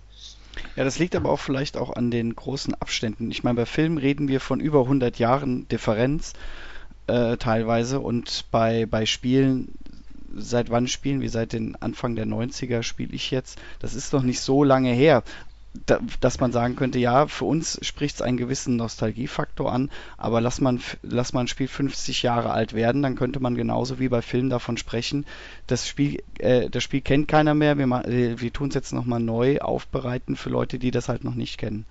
Aber du hast ja, recht, glaub, im Moment ist es, Im Moment ist es noch so, dass es, dass es wirklich den Nostalgiefaktor an, ankitzelt. Aber Wobei wie gesagt, die Spiele gibt es ja noch nicht so lange allgemein. Wobei das, was Huli angesprochen hat, dass äh, auch diese US-Remakes von ähm, zum Beispiel asiatischen Filmen, die aber auch noch nicht so alt sind, ähm, da haben wir aber auch schon diesen Faktor, dass die äh, Filme dann äh, auf Leute abzielen, die den, das Original höchstwahrscheinlich noch nicht gesehen haben. Ähm, aber stimmt schon, was du mit den Spielen sagst. Also in, äh, wenn in 20 Jahren äh, Final Fantasy 7 neu aufgelegt wird, dann äh, werden das dann größtenteils dann halt auch Leute spielen, die das Original nicht gespielt haben. Ja, wobei das schon eine, eine Beobachtung ist, die ich zum Zeitpunkt jetzt, ich weiß auch, was Jascha meint, aber absolut unterschreiben kann, was du meinst, Markus. Also es ist schon, äh, es ist oftmals äh, die Motivation da, unabhängig davon, ob es jetzt darum geht, oh, wir haben einen Klassiker, den könnten wir jetzt mal den jetzigen 14-Jährigen zeigen oder die ich sage jetzt mal so pa pauschal, die Amis haben keine Lust, Untertitel zu lesen, also machen wir nochmal äh, eine Neuverfilmung der ganzen Geschichte. Ähm, zielt das ja meistens darauf ab, Leute kennen nicht das Original und wir müssen es ihnen nochmal neu zu Gemüte führen. Ähm, das, das ist bei Computerspielen definitiv anders. Ähm, Witzigerweise ist nur bei Halloween, äh, gut, es ist kein Remake, sondern eine Fortsetzung, die kommt ja äh, diesen Oktober. Ähm, die Fortsetzung zählt ja so ein bisschen darauf ab, zu sagen, äh, wieder die Nostalgie anzusprechen, denn ähm, das Hallow der Halloween-Teil, der jetzt im Oktober kommt, ist ja quasi die direkte Fortsetzung vom 1978er Halloween. Und ähm, da sollte dann das, das Original auf jeden Fall vorher bekannt sein. Ist aber, wie gesagt, in dem Sinne jetzt keine Fortsetzung, sondern spielt jetzt mehr auf diesen Nostalgiefaktor an, der natürlich auch im Filmbereich manchmal eine Rolle spielt.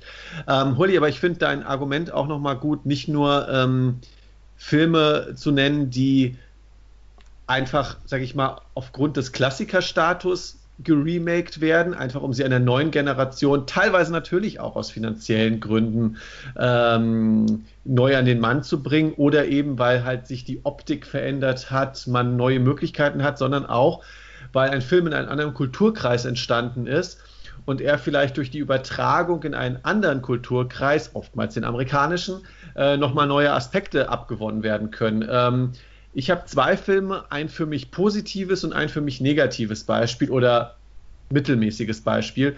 Departed. Ich weiß nicht, wer hat von euch das Original aus Hongkong gesehen? Infernal Affairs? Internal Affairs. Internal? Ich, Ich okay. nicht. Ja, also ich habe den gesehen, aber ich ist schon ein bisschen verblasst, meine Erinnerung, ja. Aber Also da muss ich sagen, ähm, oftmals sagt man ja, äh, das Original ist besser, aber ähm, ich muss sagen, ich finde, äh, The Departed ist für mich ähm, der stärkere Film, ähm, weil Departed der ganzen Story um, ähm, wir haben einen Undercover Agenten äh, bei der Mafia, wir haben aber auch einen Spitzel von der Mafia bei der Polizei, dass dieser ganzen Grundausrichtung oder dieser ganzen Grundgeschichte noch viel mehr Aspekte abgewonnen werden, persönlicher Natur, dramatischer Natur, aber auch natürlich in der ganzen, äh, im ganzen Klimax, der dann daraus entsteht. Da ist Infernal, äh, Internal Affairs, Entschuldigung, äh, der etwas kleinere ähm, Film, der, ähm, sag ich mal, seine ganze Geschichte so ein bisschen kompensierter erzählt oder kompakter erzählt. Und Mhm. ähm, da ist, ich sag mal, das ist ein guter Film, aber mehr der Standard-Thriller, der natürlich auch eine gewisse psychologische Ebene hat, aber nie die Tiefen und dieses Epische erreicht, was The Departed hat. Ja, Ähm, kann ich ja. einigermaßen mitgehen. Also ich habe das auch, ähm, ich empfand den, den Departed auch irgendwie ein bisschen besser, aber das, das ist halt immer schwierig, ne? Das ist halt so, du hast halt zum einen den asiatischen Film und wir wissen, es gibt da so, ich sag mal, die Sehgewohnheiten sind dann doch ein bisschen anders, auch, auch jetzt von uns Europäern, die so ein bisschen Ja, dazwischen klar. schweben, ja. Ähm, und das, da sind viele Sachen, die vielleicht nicht so, aber ich fand es nicht unbedingt als Nachteil, dass er ein bisschen komprimierter war, ein bisschen kompakter war und es nicht ganz so ausgeartet ist. Ähm, wobei ich dann aber irgendwie natürlich irgendwie Departed mehr irgendwie feiern konnte. Du kanntest die Schauspieler, du kanntest den Mhm. Regisseur. Irgendwie, der, der Film war auch, glaube ich, ein bisschen länger und irgendwie alles, ja, es war alles noch krasser und also klar, das ist, das ist schon, schon eine, ähm, es hat mehr zu dem damaligen Ich, sage ich mal, von mir gepasst. Ne? Das ist halt so. Und jetzt, man müsste es halt jetzt wirklich nochmal, wo man, wo man viel, viel mehr Filme gesehen hat und, und viel mehr auch, also ich jetzt auch viel mehr asiatische Filme auch schon gesehen habe mittlerweile, äh, müsste ich mir jetzt vielleicht nochmal wirklich den Vergleich antreten, um zu gucken, ob es nicht vielleicht doch äh, der, der asiatische Film da doch deutlicher mhm. aufholt, ja. Wobei, wenn du auf der Suche nach dem asiatischen Film bist, kleine Korrektur am Rande, es ist Infernal Affairs. Echt? 1 bis 3. Ja, Internal Affairs ist nämlich ein Film mit Richard Gere und Andy Garcia aus den 90ern. Ja, okay, gut, dann war ich tatsächlich verkehrt. Ich habe nämlich irgendwie. Oh, verdammt, das ist jetzt echt peinlich. Gut, ich versinke in Schmach. Passiert. Ja, ein anderes Beispiel, was ich noch hätte, was mir nur mittelmäßig gefallen hat in Bezug auf ähm, europäisches Original, amerikanisches Remake, ist ähm, im Schwedischen hieß der Film oder der englische Titel war Let the Right One In und das amerikanische äh, ähm, Remake hieß Let Me In mit Chloe Grace Moretz unter anderem. Ich habe mir ja die Grundstory ähm, eines ähm, drangsalierten Jungen an seiner Schule, der ähm, ja, in der Abgeschiedenheit der schwedischen bzw. amerikanischen Einöde ein anderes kleines Mädchen in seinem Wohnblock kennenlernt, das aber gar, gar nicht ein kleines Mädchen ist, sondern eigentlich schon ein jahrhundertealter äh, Vampir, ähm, das sich mit ihm, mit dem kleinen Jungen anfreundet und ihm dadurch so eine gewisse äh, Stärke und Selbstbehauptung dazu gewinnt. Ähm, hier hat mir das schwedische Original, auch wenn es ein bisschen langsamer war, weitaus besser gefallen, weil auch einfach ähm, die Schwere und Düsternis dieser Coming-of-Age-Geschichte im besten Sinne ähm, viel näher gebracht wurde und auch das äh, sehr brachiale Ende äh, mir da sehr viel besser gefallen hat als ähm, diese Umdeutung im, im Remake, die finde ich dem Ganzen auch ein viel zu versöhnliches Ende gegeben hat. Obwohl das Remake Let Me In jetzt auch nicht schlecht ist, durchaus ja auch ein, zwei nette Szenen zu bieten hat. Ähm, aber ähm, die Geschichte wird meiner Meinung nach im Original viel besser angegangen.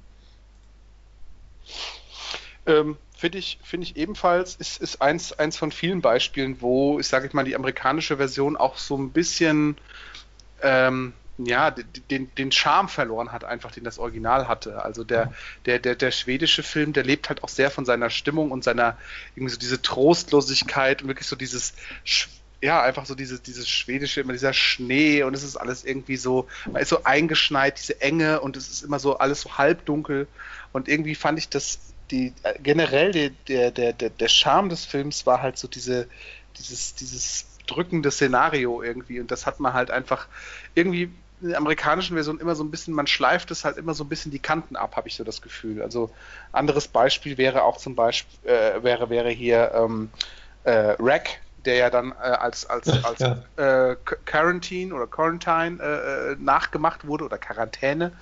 Ähm, und auch da irgendwie so ein bisschen Grip verloren hat für mich. Also es ist dann, es, es wirkte mehr wie so ein, so ein, so ein, so ein Horrorfilm äh, nach Schema F irgendwie so ein bisschen die amerikanische Version, wohingegen ich das spanische Original irgendwie viel, viel äh, gruseliger und irgendwie auch, auch greifender fand. Aber da ist halt auch irgendwie die Frage, ähm, also man hört es, ich sag mal, es liegt jetzt nicht nur daran, dass wir jetzt auch Europäer sind, sondern ich höre es halt auch viel von irgendwelchen amerikanischen Filmkritikern, die halt dann auch immer die Originale gesehen haben, die sind auch meistens der Meinung, dass die Originale halt irgendwie besser sind. Ja, also das ist immer so ein Thema, wo man sagen kann, ja, da sind auch halt einfach viele sind halt irgendwie überflüssig, da sollte man einfach äh, das Original nehmen und gut ist, aber ich meine, gut, es hat halt auch einfach monetäre Interessen, die sie erfüllen müssen. Und wenn es halt einfach so ist, dass natürlich der, der äh, der amerikanische äh, Zuschauer lieber irgendwelche in Amerika verwurzelte Filme sieht und halt einfach der, das sind ja, das sind ja irgendwie, ich meine, die denken sich das ja nicht aus, das sind ja wahrscheinlich irgendwie messbare Fakten und Statistiken, dann, dann ist das leider so, aber ja. Dann lieber so wie bei Funny Games und den Film eins zu eins nochmal machen. ja, aber ist da ja. nicht die Frage, wie notwendig ist das? Ja, gar nicht. Es, es ist dasselbe. Oder auch, äh, um ein deutsches Beispiel zu nennen, das Experiment wurde ja auch ah. geremaked in dem kreativen Namen The Experiment. Ähm, und äh, ja, wobei ich da tatsächlich das, das englische, ähm, die englische Version nicht gesehen habe oder die, die US-Version nicht gesehen habe, da ich eigentlich das deutsche Original äh, sehr gut finde und das wollte ich mir dann nicht den Ärger wollte ich mir ersparen. Wobei das ganz witzig ist, äh, die Experiment, ähm, also das, äh, Remake, äh, war ja scheinbar ähm, so ein großer Erfolg, dass der Film in den USA, weiß ich es nicht, aber in Deutschland auf jeden Fall direct to DVD war. Ähm, ähnlich wie auch ein Till Schweiger Remake, nämlich Barfuß. Das wurde in den USA auch geremaked unter Barefoot und hat es in Deutschland meines Wissens auch nie in die Kinos geschafft. Hm. Äh, Markus, du wolltest noch was sagen. Äh, ja, ich habe äh, nämlich noch einen interessanten, flotten Dreier mitgebracht, wo das Remake geremaked wurde. Äh, nämlich äh, der Ursprungsfilm äh, von 1954, Die Sieben Samurai von Akira ah, ja. Kurosawa. Mhm. Ähm, ein Klassefilm, ein äh, schwarz-weiß-Samurai-Streifen, der auch mit als einer der gelungensten japanischen Filme gilt und auch überhaupt äh, auch in der Filmgeschichte einen festen Platz hat. Ähm, und der wurde dann äh, sechs Jahre später, 1960, äh, als Western geremaked, äh, als die glorreichen Sieben von John Sturges, auch äh, sehr hochkarätig besetzt mit äh, John Wayne und Co. Ähm, hat auch äh, an Berühmtheit äh, erlangt, aber äh, mich hat er nicht wirklich so vom Hocker gerissen und ähm, äh, ja, wenn man das Original gesehen hat, äh, dann äh, brauchte man die glorreichen Sieben nicht mehr, auch wenn das jetzt in, in eine andere Genre-Richtung noch ein bisschen verschoben wurde. Ähm, aber äh, vor zwei Jahren, 2016, gab es dann nochmal die glorreichen Sieben von Antoine Fuqua. Super äh, Film. Richtig, ja, äh, den ich nämlich tatsächlich dann besser fand als äh, die glorreichen Sieben von 1960, weil der halt äh, einfach äh, sehr spritzig ist, viel Humor hat und ähm, äh, und viel Action und ähm, einfach äh, auch ein also ganz anderer Film wie die Sieben Samurai, aber äh, hat seine eigene Daseinsberechtigung, finde ich. Und äh, da ist die glorreichen Sieben halt so ein, so ein, so ein Mittelding quasi und mm, ja, also also der alte die glorreichen Sieben. Ach Markus, deswegen lieben wir dich so. Kein anderer hätte jetzt hier Filme von 1954 anbringen können. Ach, auch, äh, Und hat die auch noch gesehen. also ich könnte auch noch einen anbringen, einen flotten Dreier. Das Ding. Der Ursprungsfilm, also ich kannte das Ding sehr lange, bevor ich überhaupt wusste, dass es davon ein Original gab, das ich mir sogar dann sofort angeguckt habe. Hilfe des modernen Internets geht das ja. Und äh, habe dann gemerkt, die Idee ist wirklich prinzipiell ähnlich aber doch anders. also das Ursprungsding war ja irgendwie auch so ein Schwarz-Weiß-Film und das war ja ein, äh, ein so ein Pflanzenwesen. Das war, glaube ich, der Clou bei dem Film, bei dem Originalfilm. Es war ein, ein Pflanzenwesen und äh, hat Sprösslinge gesetzt. Und daraus wurde dann, äh, also die, die Idee war die gleiche, dass sie an diesem äh, äh, in diesem arktischen Forschungszentrum sind und also abgeschnitten von der Außenwelt. Und die Grundidee davon wurde ja von John Carpenter das, das Ding aus einer anderen Welt. Nee, doch nur, oder ich weiß gar nicht mehr, wie ist das denn aber? Das Ding aus einer anderen Welt, glaube ich, hieß ja. der deutsche Titel. Ähm, ja, geremaked wurde. Und dann kam ja nochmal ein Remake vor ein paar Jahren. Obwohl man es, ich würde es vielleicht, also es ist eigentlich ja eine klassische Fortsetzung. Nee, es ist eine Vorgeschichte. Weil eigentlich äh, geht es ja genau, in dem genau, die Vor genau, es ist ein, die genau. Stimmt, Norweger, hast, die dort ankommen. Stimmt, du hast recht, es ist das Prequel. Aber ja, weil also so viel Zeit vergangen ist, könnte man es trotzdem als Reboot. Ja. Oder Re ich weiß was ich irgendwas mit Re bezeichnen. Ja, Aber ich finde, was man an den zwei Filmen ganz gut klar machen kann, ist äh, ähnlich wie bei Halloween, Ding. wie sich halt die ähm, Art der Inszenierung dann doch sehr unterscheiden kann. Ich gebe ja zu, ich bin jetzt nicht der allergrößte Fan vom 1982er ähm, The Thing, aber dort wurde die Spannung bewusst sehr, langsam aufgebaut. Es ging erstmal um diese zwischenmenschlichen Beziehungen, wie immer mehr die Unsicherheit dort reingekommen ist, die Angst, wer könnte jetzt von dem Ding befallen sein, von dem Alien-Körper. Und ähm, in dem 2009er Film äh, vergehen, glaube ich, keine 10 Minuten oder 15 Minuten, dass zum ersten Mal das Alien aus einem Eisblock rausspringt und ähm, für, für einen Jumpscare sorgt. Ähm, ich will dadurch jetzt nicht sagen, dass das eine besser oder schlechter ist. Es ist einfach nur interessanter, dass ähm, der 2009er Film natürlich unserer heutigen, schnelleren, ähm, um Aufmerksamkeit haschenden Erzählweise ähm, viel näher ist, als das noch der 83er war, der 83er Film oder 82er Film. Dann würde ich äh, da mal dann noch einreihen, die Mumie, äh, weil wir hier nämlich auch sehr unterschiedliche Inszenierungen haben.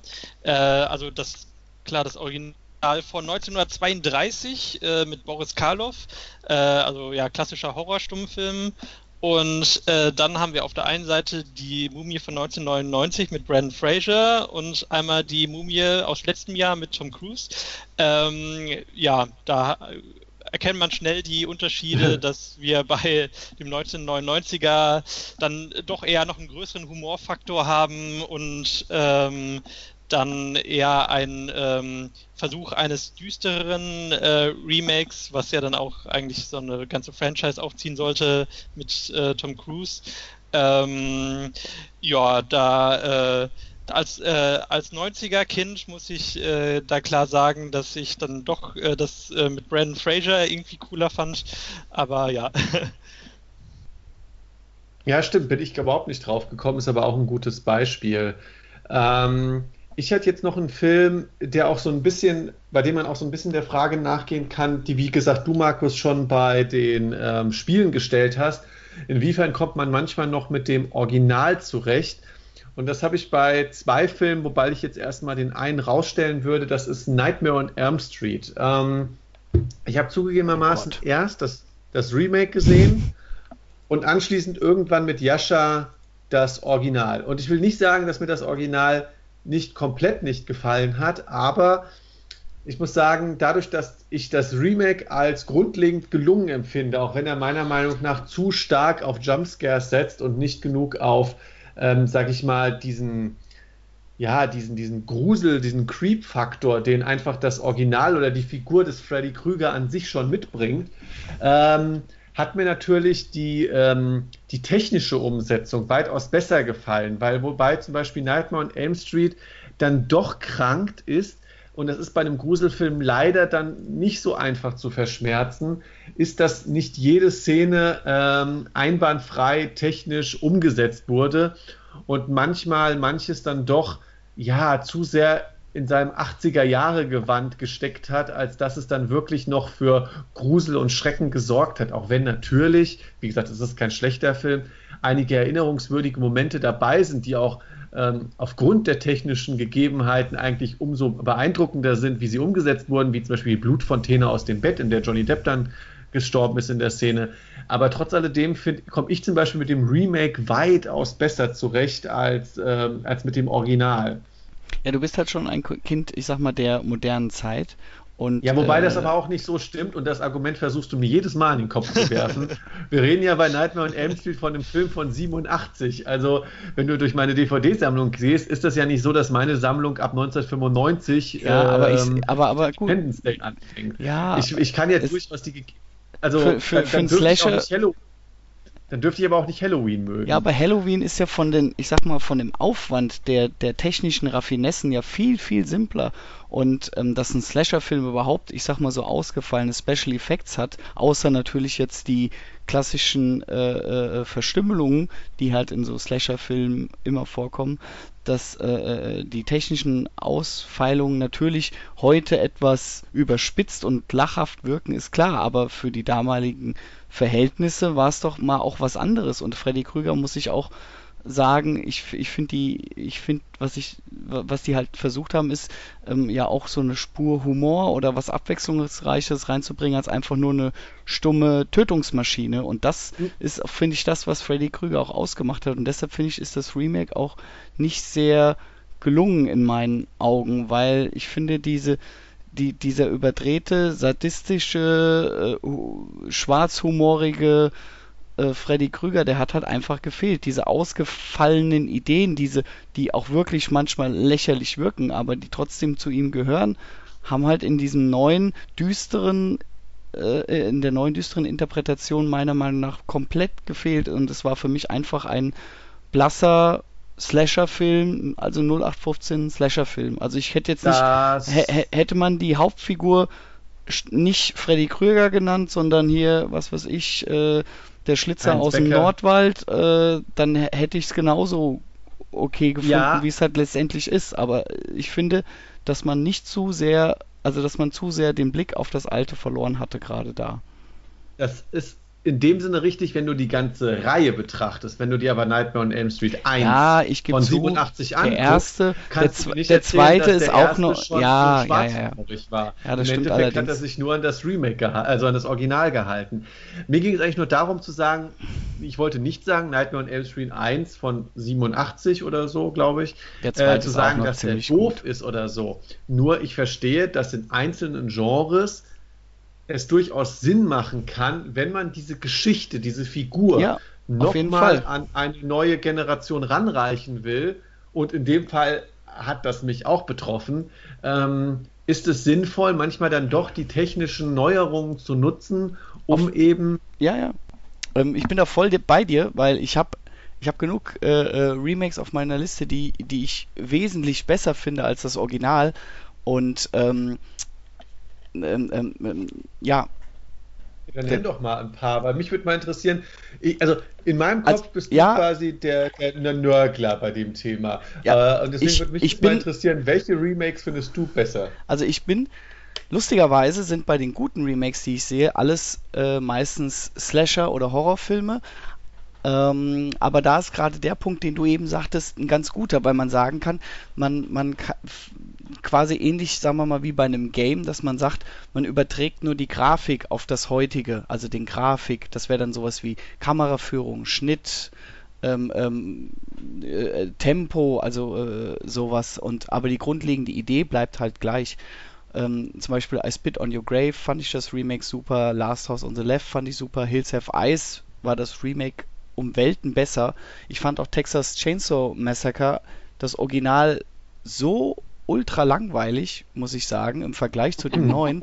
ähm, äh, das, Beispiel. Ja, das sind halt alles so Punkte, wo ich sage, ja, es kann sein, dass sie zu ihrer Zeit halt wirklich grandios waren oder halt, sagen wir mal, versucht haben, so Tabus zu brechen, aber die sind halt mittlerweile alle gebrochen und man muss halt da noch einen draufsetzen. Oder äh, eins meiner Lieblingsremakes äh, Remakes ist und bleibt Dawn of the Dead.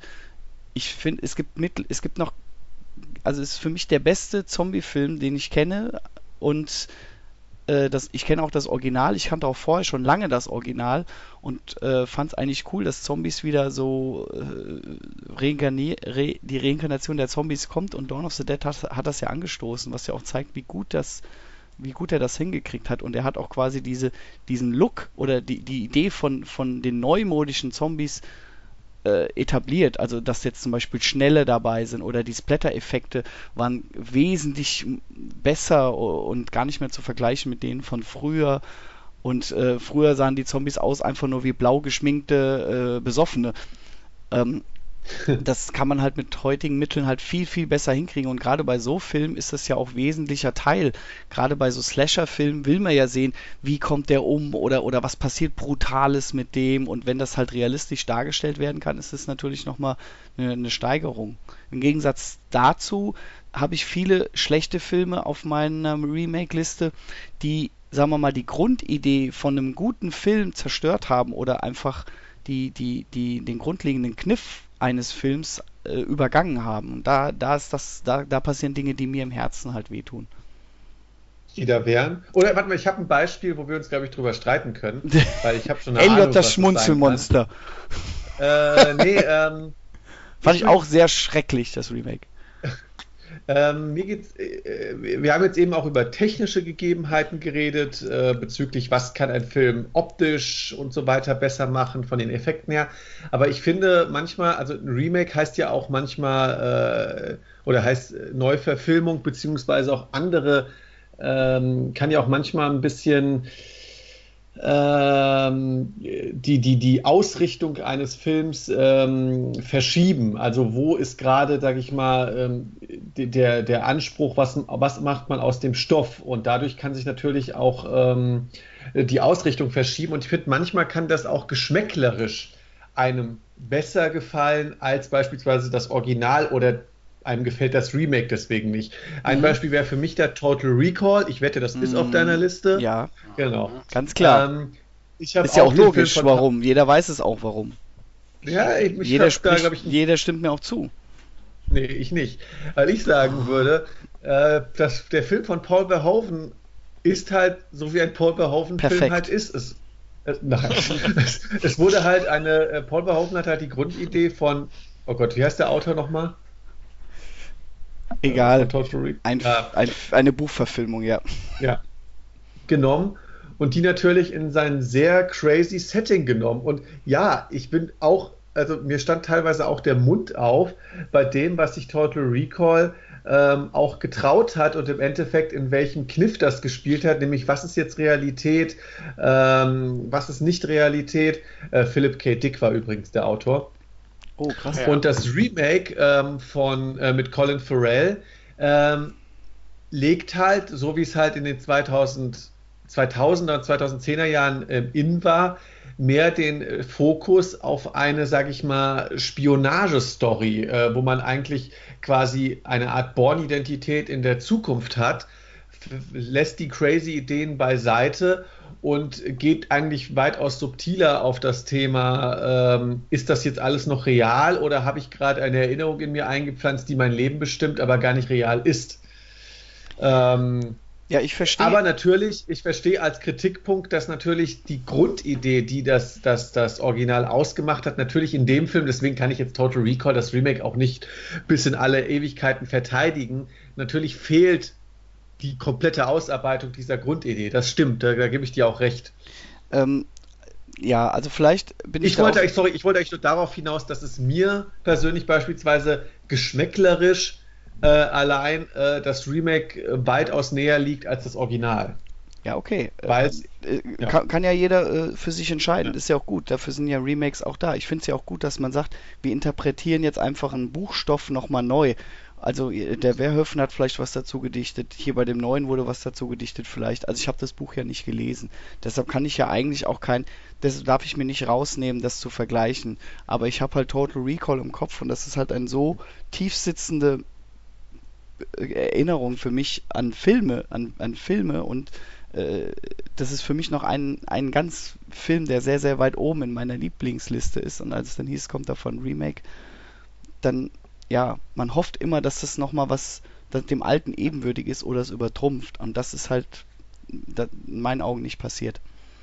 Aber klar, ist natürlich klar, wenn Buchinterpretationen im, im, im Spiel sind, dann, dann ja, muss man eigentlich vom Buch ausgehen. Das ist ja wie bei Dread, wenn man sagt, ich fand den alten Judge Dread mit, mit ähm, ähm, ach, wie heißt der? Gen genau, danke.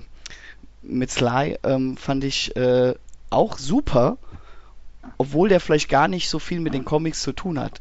Den neuen fand ich auch gut, obwohl der viel näher vielleicht auch an den Comics dran ist. Und ich glaube, wenn ich ein Comic-Fan gewesen wäre, würde ich den neuen vielleicht viel mehr feiern als den alten. Aber ich habe den alten in meinem Kopf und der war halt, ist halt so Sinnbild meiner, meiner Jugend, in meiner Filmjugend, sag ich mal, dass das halt für mich so der, der Messpunkt ist. Und mhm. vielleicht ist das auch ein bisschen, äh, äh ein bisschen streng, das so zu sehen. Aber es ist halt so tief in meiner Schaffensphase, sag ich mal, des Filmkonsums drin. Aber ich kann es schon noch verstehen, wobei wir natürlich jetzt sowohl bei Total Recall als auch Dread aufpassen müssen.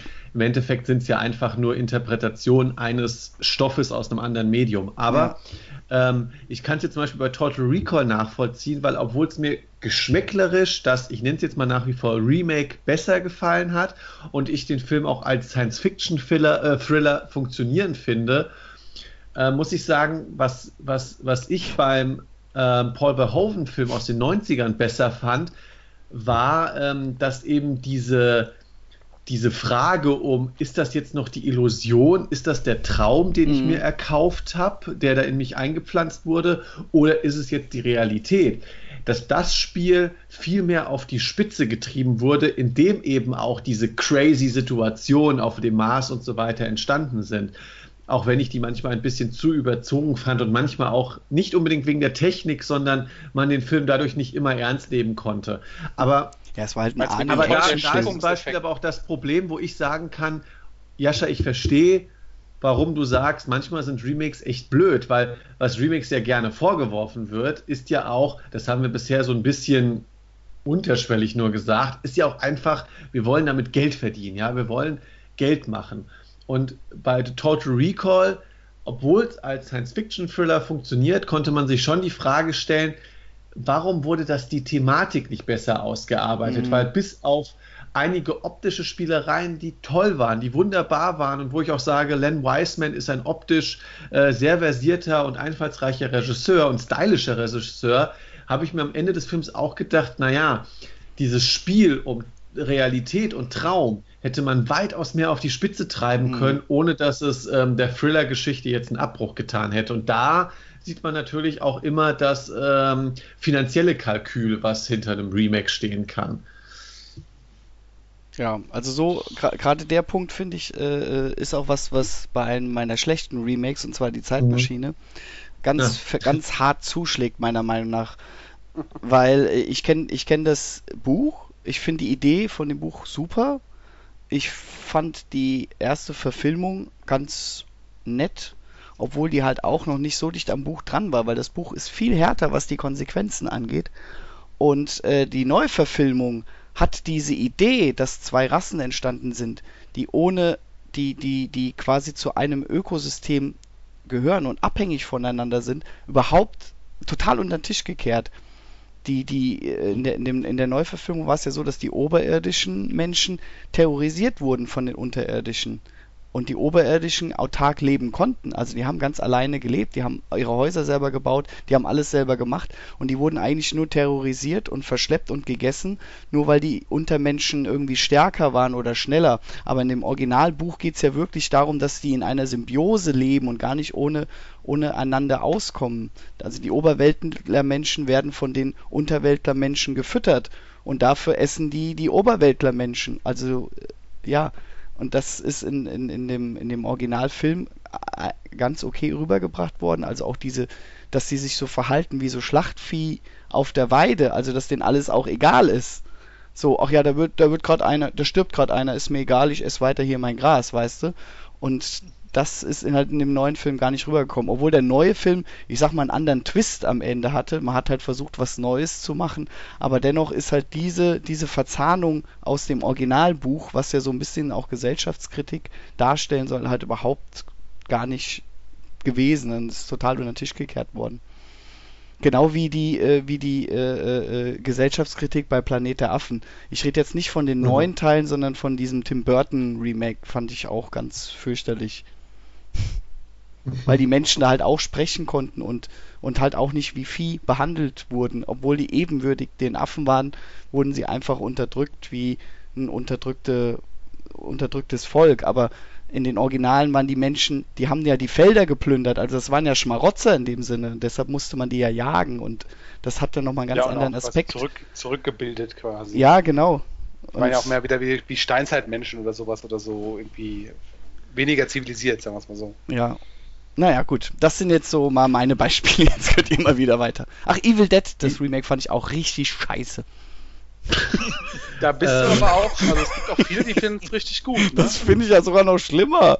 Das war ja wohl voll der Erfolg, ey. Warum? Ich habe es nicht gesehen, aber ich habe es schon jetzt ganz oft gehört, dass Leute sagen, ey, total super gutes Remake und so. Und ist, so, ist das das Gleiche, was der Jascha so scheiße findet? Ja, die haben einfach total versucht, über die Stränge zu schlagen, total unnachvollziehbar. Und wenn ich überlege, als ich den allerersten Evil Dead gesehen habe, damals noch auf VHS-Kassette, ey, wie ich mich eingeschissen habe und wie absolut kalt ich bei dem neuen blieb, weil der einfach nur so auf ultra krasse Schockeffekte, oh, da sägt sich einer selbst den Arm ab, richtig detailliert, oh, das muss dich jetzt schocken.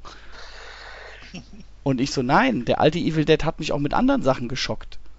Man muss den oh, alten great. mal gucken. Und ach, egal.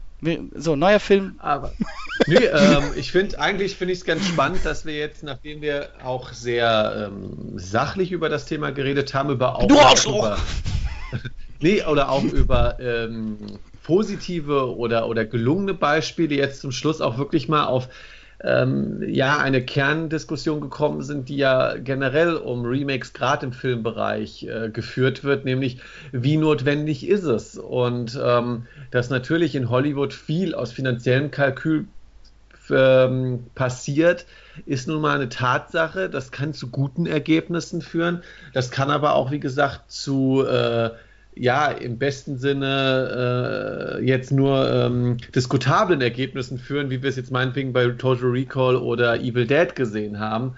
Ähm, aber das natürlich ein Remake äh, und deswegen ist ja auch manchmal der Ruf ein bisschen dahinter so, beziehungsweise die Diskussionsgrundlage immer gegeben. Lohnt sich das Remake? Ist das jetzt einfach nur ähm, Altes in einem neuen Gewand oder hat das neue Gewand auch was zu sagen oder macht was Neues damit? Und ich glaube, das muss man fast immer von Film zu Film oder Spiel zu Spiel unterscheiden. Und ähm, ja, ich glaube, äh, das ist auf jeden Fall etwas, was immer für, äh, für Diskussionsstoff sorgen wird, weil, ähm, ja, wozu braucht man manchmal das Alte unbedingt nochmal? Oder gibt es wirklich einen Grund, das nochmal zu remaken? Kann man dem Ganzen neue Seiten abgewinnen? Das Phänomen haben wir im Endeffekt auch im äh, Serienbereich, besonders was kulturelle Remakes äh, ausmacht, äh, auch gerade in den USA, weil zum Beispiel ähm, die so skandinavische Thriller-Serien wie The Killing oder ja. The Bridge, ähm, die werden im Rest Europas werden die einfach dann quasi synchronisiert oder untertitelt gezeigt. Ähm, in den USA wird das Ganze dann gleich geremaked, ähm, was ähm, nicht unbedingt immer unerfolgreich ist, wie äh, The Killing, äh, das habt, äh, hast du ja auch gesehen, Michael. Das war ja, ja auch ganz ja. Ähm, und äh, oder jetzt zum Beispiel äh, The Office, die amerikanische Variante, war ja auch, glaube ich, sehr erfolgreich. Ähm, aber, aber Meilen schlechter. Okay. Ja, ich, ich habe es nicht, ehrlich gesagt, nicht gesehen. Ähm, aber das, das, kann halt auch natürlich sehr seltsame Auswüchse haben. Aber ich, ich hatte zum Beispiel noch ein schlechtes deutsches Beispiel, äh, weil man hat versucht, IT Crowd, äh, die geniale britische Comedy über ein paar Nerds, in Deutsch versucht, zu machen. In Deutschland, Echt? Richtig, genau. Es gab äh, eine einzige Folge, die auf Sat 1 gelaufen ist, mit Sky Dumont als äh, Boss.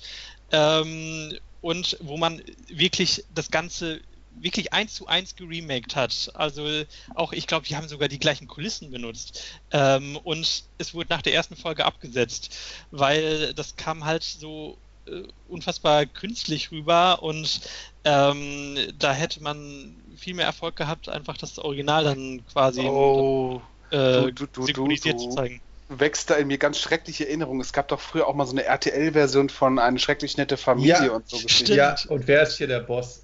Und wer ist hier der Boss? Stimmt, oh, die waren auch ganz fürchterlich. Das war auch ganz, ganz, ganz, ganz mies. Also das ist halt auch, also da, da sind wir wieder bei dem Bereich, vor allen Dingen, weil es halt echt schon äh, die, die, die amerikanische Version ja schon gelaufen ist zu dem Zeitpunkt. Jeder ja. hat sie gesehen, jeder hat sie gemocht und dann einfach nur eine deutsche Version hatte ja in dem Fall, weil wir ja quasi eine synchronisierte amerikanische Version haben, ja überhaupt keinen Sinn gemacht. Also das, das war ja wirklich so auch total überflüssig ähm, weil es irgendwie da, also da gab es ja irgendwie gar keine Begründung für, dass es jetzt irgendwie hätte irgendwie finanziell auch irgendwas machen können. Also es war ja irgendwie von vornherein klar, dass das Ding halt scheitert, ja. Ja, aber ist doch toll, auf so einer High Note jetzt zu enden. was was ich Remix auch. Ich ja, habe aber noch bitte. eine Frage. Äh, aber eine letzte. Ja, eine letzte.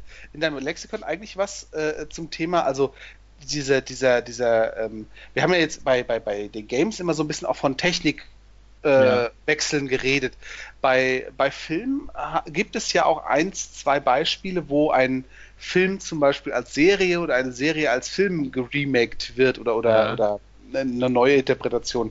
Äh, Gibt es dazu irgendwelche Hinweise? Also mir fällt jetzt spontan nur Lost in Space ein, aber ähm, Ja gut, es äh, gibt ja noch ähm, Lost in Space, es gibt Fargo, es gibt ähm, hier den Fargo. Vampirfilm von Robert Rodriguez, äh, From, äh, Dust Till Dawn. Dawn. Ja. Ähm, Ach, ja, tatsächlich, genau. Gut, ist jetzt zugegebenermaßen ein neues Phänomen, mit dem ich mich ehrlich gesagt bisher sehr äh, mäßig beschäftigt hat. Deswegen ist mir jetzt auch kein Eintrag in diesem Filmlexikon bekannt, okay. wie man dieses Phänomen jetzt nennen könnte. Im Endeffekt ist es ja, ja, äh, man könnte es auch fast als Reboot äh, eines, eines Filmuniversums, also in, in, Form einer Serie bezeichnen, ja. weil ähm, From Dust Till Dawn kommt, glaube ich, auf drei Spielfilme und erzählt jetzt, glaube ich, einfach, die Serie erzählt die Handlung des ersten Teils einfach nur noch noch genauer aus, weil ich glaube, die erste Staffel hat zehn Folgen oder sowas. Ähm, also grundsätzlich kann ich mir da tatsächlich, also da, da, da ist jetzt, weil ich, ich kam jetzt gerade drauf, weil wir gesagt haben, okay, es gibt halt monetäre Gründe, das zu machen, äh, aber man könnte ja auch tatsächlich auch an der Stelle sagen, hey, okay, es macht Sinn, weil wir, wir finden, dass wir quasi so die, die Idee des, des Films ist noch nicht so richtig rübergekommen, weil die Zeit war beschränkt und ich will jetzt einfach die Story besser auserzählen und äh, nehme dazu jetzt das Serienformat. Das wäre ja auch eine Möglichkeit, eine, eine Begründung für, für ein, ein, ein Reboot als Serie zum Beispiel. Ja, oder Definitiv statt, und oder statt glaub, einer das ist auch jetzt statt einer Fortsetzung, ich wollte nur kurz einwerfen, statt einer Fortsetzung, so wie bei Evil Dead, mhm. wo wir das gerade eben als Thema hatten. Gab es ja auch als Serie. Ja. Also es ist auf jeden Fall ein neues Phänomen, weil äh, Quality TV ist eben, sage ich mal, in den letzten, naja, jetzt kann man schon fast wieder sagen, 10 bis 15 Jahren, ähm, an, äh, hat ja die TV-Landschaft prägend verändert. Und dadurch ist es natürlich äh, absolut nachvollziehbar, dass man auch sagt, hey, wir haben hier einen coolen Filmstoff, der hat schon als Film funktioniert, aber dieser Stoff bietet eben genug Grundlage, um den Stoff noch auszuweiten. Und ähm, dann kann man das damit machen. Dass natürlich in, trotzdem meiner Meinung nach natürlich auch monetäre Gründe eine Rolle spielen, sieht man ja daran, dass gerade die Filme, die als Serie dann neu aufgelegt werden, ähm, oftmals ja sich zumindest mal auf sehr kultige Titel rückbeziehen und selten jetzt etwas genommen wird, was vielleicht irgendwann mal in den 80er Jahren äh, ein halbgarer Erfolg im Kino war und dann plötzlich jetzt als Serie neu aufgelegt wird. Weil Fargo oder From Dust Till Dawn sind zumindest, sag ich mal, ähm, Filmkennern oder, oder sag ich mal, filminteressierten Menschen schon definitiv äh, Begrifflichkeiten. Ähm, oder Evil Dead beispielsweise. Aber ja, ein spannendes Phänomen könnte man eigentlich nochmal einen Spin-off-Podcast draus machen. Aber nicht mehr heute. Genau, oder mal ein Reboot-Podcast in zehn Jahren, genau. nee, ist ja ein Reboot, weil wir würden ja quasi in dem Universum bleiben und diesmal mehr über Serien reden. Nein, wir haben auch schon auch noch ein Revival. Na, wir haben auch schon mal ein Podcast-Thema Reboot äh, remaked, Michael. Stimmt. Du und ich. Haben wir? Ja, na klar. Erinnere dich doch mal an unser erstes äh, Podcast-Experiment, sag ich mal. Jahresrückblick 2000 irgendwas? Nee. Unser allererster Podcast. Nur du und ich. Comic-Verfilmung? Nein. Oma, dass das nicht mehr weißt. Ich bin so enttäuscht. Ja. Helf mir. Jurassic Park, Mann. Stimmt. ja. Und das Beste ist, liebe Press-Play-Hörer, es kann durchaus passieren, dass wir das hier auf dem Kanal auch nochmal remaken. Ein drittes oh. Mal. Weil es mein absolutes Lieblingsthema ist. Ja, also wer nicht unsere alten, unsere alte Heimat podcast-technisch kennt, der kann sich hier auf viele neue Folgen freuen. Und alle anderen können wir laden sich die einfach nochmal hoch und ändern das Intro freuen. Auch was ganz Neues. Ähm, ja, mit dieser ja, mit diesen, äh, diesen interessanten Aussichten äh, würde ich sagen, beenden wir den Podcast an der Stelle. Ähm, äh, wenn ihr unsere vorhergehenden Press Play Folgen sehen wollt, findet ihr die natürlich einerseits auf Daniels YouTube-Channel Evo2KTV. Dort gibt es eine eigene Playlist für Press Play. Ansonsten findet ihr uns noch auf den zwei großen Podcast-Portalen iTunes und Stitcher. Und wenn ihr noch andere Inhalte von Daniel sehen wollt, die natürlich sehr zahlreich sind, dann geht auf jeden Fall auf seinen YouTube-Channel. Dort findet ihr immer seine neuesten Let's Plays, seine neuesten Videos. Ansonsten besucht ihn auch noch auf Facebook, Instagram, Twitter. Und ja, lasst auch uns der Podcast-Reihe von Evo2K gerne Comments da. Wir sind immer wieder Äh, wir freuen uns immer wieder auf euer Feedback, auf eure weiteren Themenideen, wie ihr das Thema noch fortspinnt. Auch hier, gerade jetzt beim Thema Remake, sind wir natürlich umso gespannter, weil es doch ein Thema ist, das haben wir eben auch gemerkt, dass die Gemüter erhitzen kann. Und vielleicht haben wir jetzt auch einen Film genannt oder ein Spiel, das ihr total doof fandet, wir aber gut und ihr uns das sagen möchtet oder umgekehrt. Ähm, also einfach in die Comments schreiben. Wir sind gespannt darauf. Wir hören uns bei der nächsten Ausgabe wieder. Wir sind gespannt, welches Thema es dann sein wird. Vielleicht ein Remake. ähm, aber das wissen wir noch nicht. Auf jeden Fall bis zum nächsten Mal. Macht's gut. Tschüss. Ciao. Tschüss.